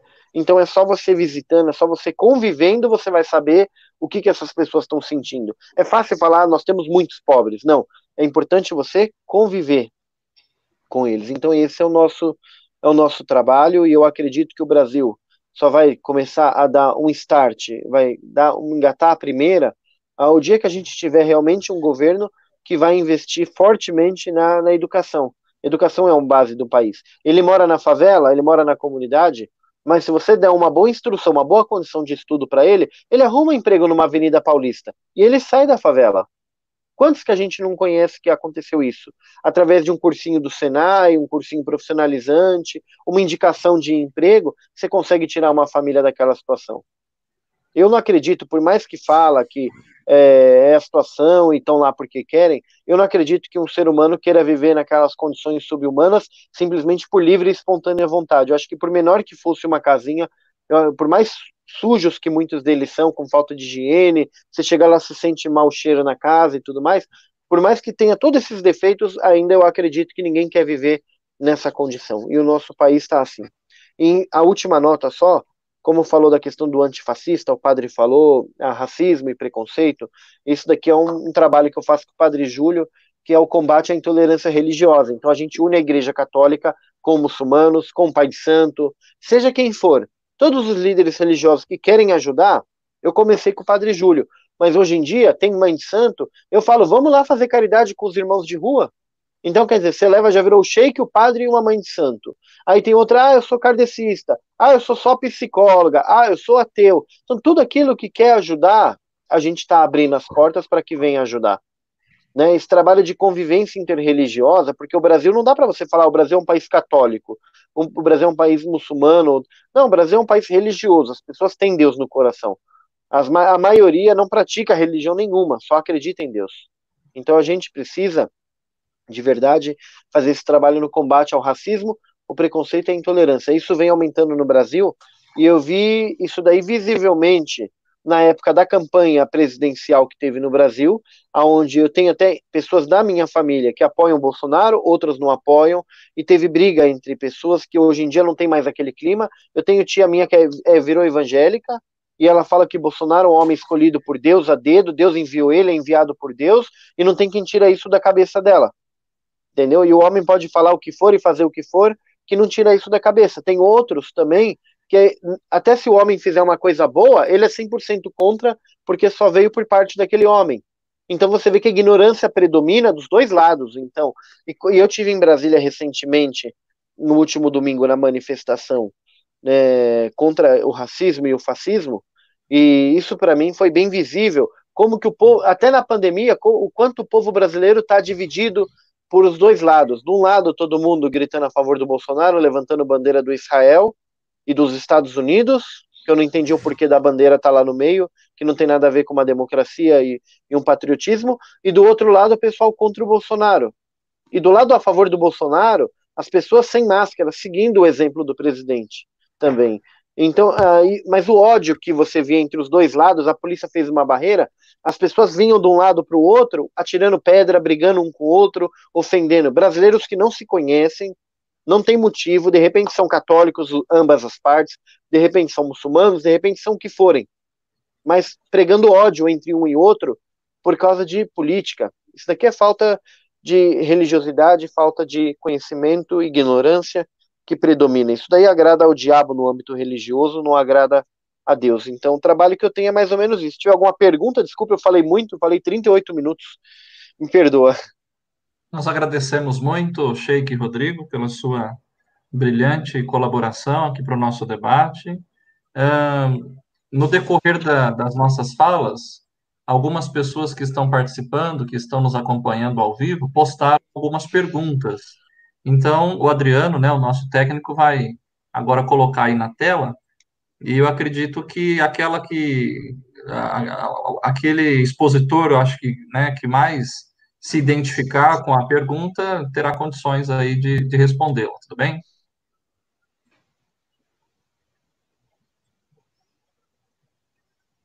O Tiago Souza, mas esses desconhecimentos não vêm de uma educação fraca? Eu acredito que foi durante a fala do Elder, não tenho certeza.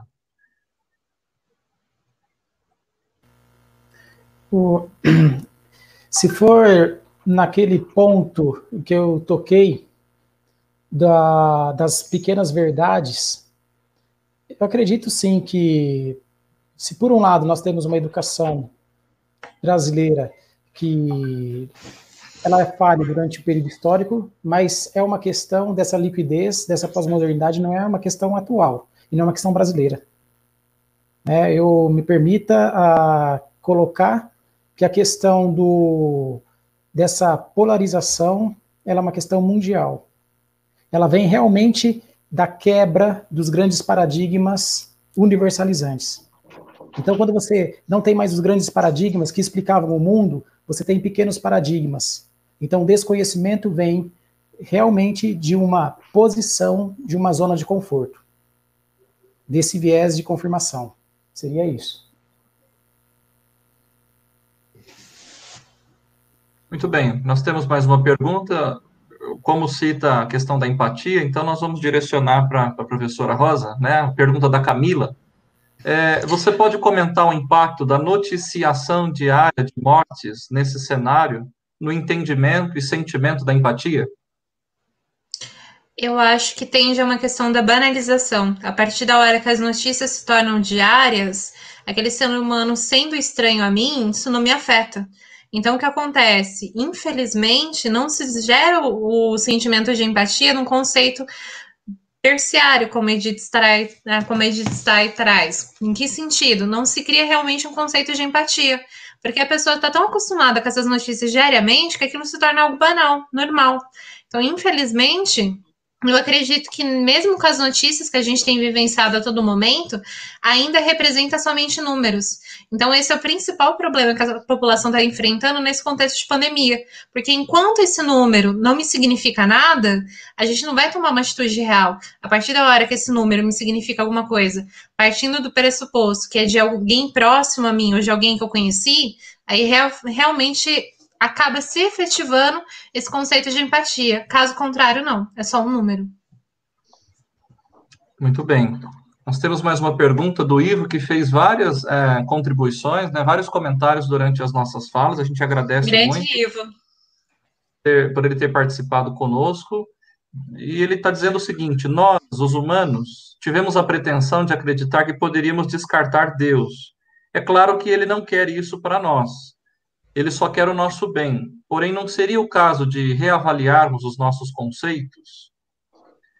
Eu penso, talvez, que no período ali da, da modernidade, né, do, do antropocentrismo, quando a gente dá a primazia da razão, quando o ser humano tenta ser ou se autodenomina como medida de todas as coisas, né, em, como resposta, claro, ao, ao eclesiocentrismo, ao teocentrismo, isso fica bem evidente, né?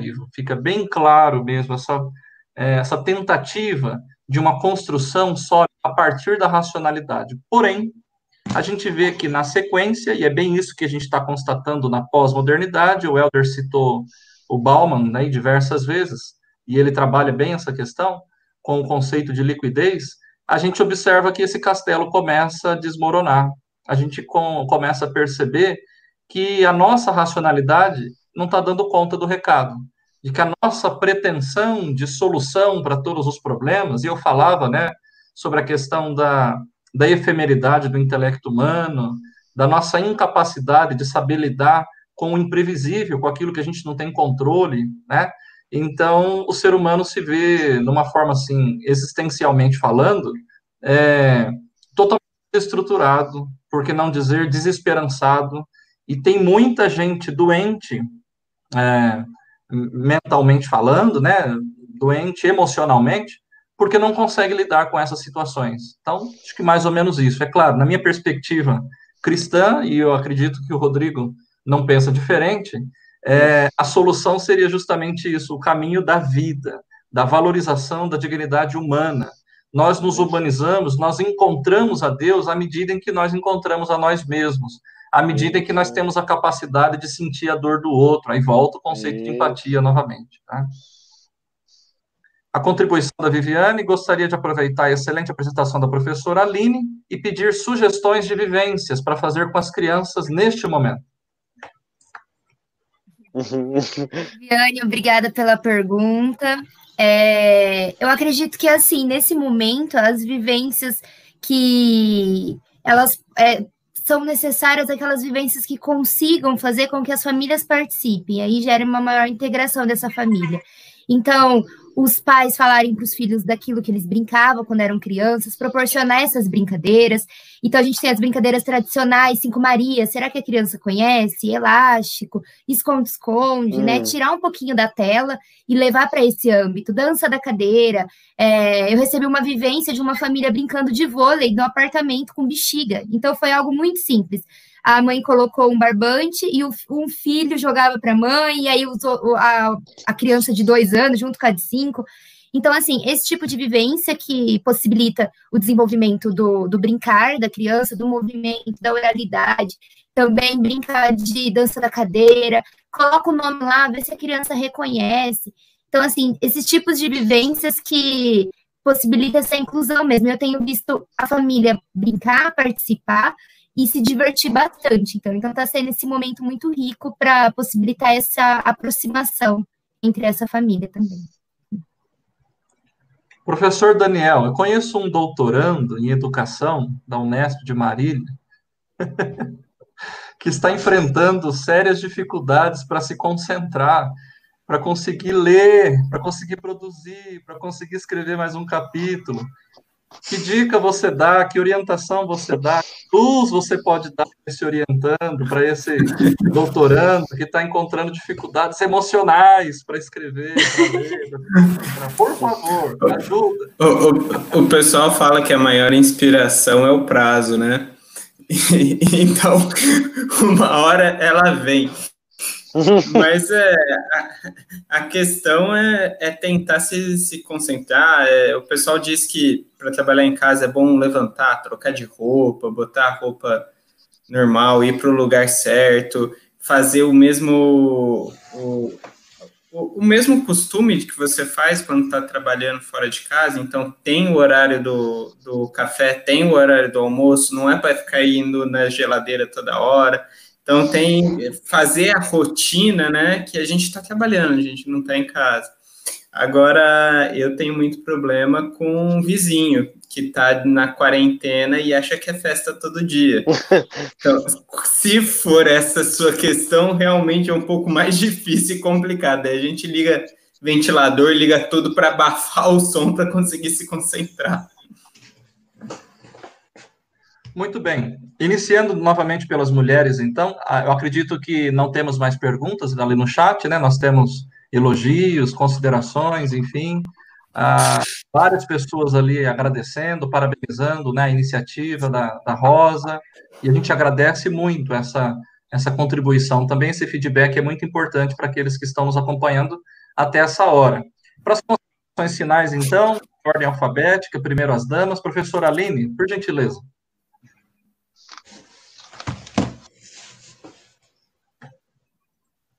Não estamos te ouvindo. Libera o seu microfone. Pronto, agora sim, né?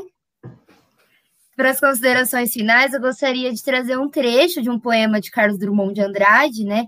Que nesse momento a gente está vendo quão a arte é importante, né? A gente precisa dessa arte e agora ela está saltando mais aos nossos olhos, do poema Recomeçar. Então, ele vai dizer que sempre é possível e necessário recomeçar, né? Que nós não perdamos isso de vista, né? Que nós tenhamos isso como antes desse, desse novo normal, durante esse novo normal, né? E, e vivendo esse novo normal, que nós tenhamos esse desejo, essa garra de recomeçar, independente do que aconteceu com a gente, que a gente possa refletir e recomeçar e prosseguir. E agradeço novamente essa oportunidade. Foi muito bom estar aqui com vocês, viu? Nós é que agradecemos de coração a sua disponibilidade. Sucesso aí nos próximos passos, né, do, do, da sua pesquisa, que você possa lograr aí no trabalho que você está desenvolvendo. Obrigada. Professora Rosa, nossa inspiradora, que teve a ideia, que fez o convite, que é amiga de todo mundo aí, as suas considerações, por favor. Agradeço, primeiramente, a Fajopa pelo sim, por abraçar essa causa. Agradeço a cada um de vocês por terem é, aceitado esse convite. Acho que a experiência foi uma troca muito rica e colaborou muito né, nesse contexto da gente refletir sobre a pandemia e sobre o que vai vir depois disso. Agradeço a todas as mensagens, a todos que participaram. Eu li todas as mensagens, agradeço muito, tá? Agradeço as perguntas também, eu acho que enriqueceu bastante a conversa, esse feedback de vocês por meio das perguntas. E assim como a Aline deixou uma citação, eu também cito Santo Agostinho. Santo Agostinho dizia o seguinte: Deus não criou o mal, ele permite o mal, porque desse mal é possível tirar um bem maior. Então eu acredito que, infelizmente, a gente está vivendo esse contexto que não é agradável para ninguém né? É um contexto muito triste, mas quem sabe, no término de tudo isso, o nosso bem maior seja uma sociedade mais empática, mais cidadã e mais consciente do seu papel como um, uma sociedade unida pelo bem comum. É isso. Muito bem, muito obrigado, professora Rosa. Sucesso Obrigada. nos seus trabalhos, né, no seu profissional, sobretudo, na sua Obrigada. labuta diária, nesse momento tão desafiante, né? Obrigada, igualmente. Professor Helder, suas considerações, por gentileza. Primeiro de tudo, eu quero agradecer o convite da Rosa, a Fajopa, por ter aberto esse diálogo conosco aqui, o Sheik Rodrigo, ao Daniel, a Aline, ao senhor Padre Danilo. Também agradecer, ao, né, não vou citar todos os nomes aqui, mas eu vi o Ivo prestigiando, falou meu nome algumas vezes, minha aluna Camila Dário, também eu vi que ela fez uma pergunta, o Gustavo. Grande Gustavo. Meu aluno já está se formando em medicina, Gustavo está também prestigiando. E agradecer minha família, que me prestigia sempre também. Falar que eu sou muito feliz por ser professor, por ser sociólogo. E citar também duas frasezinhas para a gente pensar nesse, nesse contexto. Não podia ficar sem a frase, depois que a Lili puxou né, o fio aí. Primeiro, uma frase do Maquiavel para a gente pensar essa situação. O ser humano, ele esquece mais facilmente a morte do pai e a perda da sua riqueza. Isso para a gente pensar esse individualismo atual. E a segunda frase do Milor Fernandes. Democracia é quando eu estou no poder, ditadura é quando você está no poder. Para a gente pensar também esse nosso individualismo atual. Na minha é, zona de conforto, quando eu estou no poder, quando eu mando, sou democrático. Quando eu estou fora, é, é uma ditadura. É isso. Beijo para todos, boa noite. Boa noite, nós é que agradecemos. Obrigado, sucesso nos seus trabalhos, seus projetos também. Obrigado. Professor Daniel, papai há pouco tempo, quantos dias? 15 dias, né? 15 dias hoje. Ótimo, e graças a Deus conseguimos aí, né? Sobrevivemos, ficamos aí quase duas horas, ela já está dormindo? Sim, ela tá para acordar, parece. aqui com a, com a minha esposa pelo WhatsApp. Mas deu tudo certo. por gentileza, professor. É, agradeço, pessoal, a, a, oportunidade de vir aqui, conversar um pouquinho com vocês, trocar experiência. É, a gente está vivendo numa situação assim inimaginável há seis, sete meses atrás. E, e o que é legal, assim, que a gente ocupa, traz coisas positivas para isso. E o tanto de eventos, o tanto de lives, o tanto de cursos é, que a gente está tendo, isso é uma, uma coisa fantástica.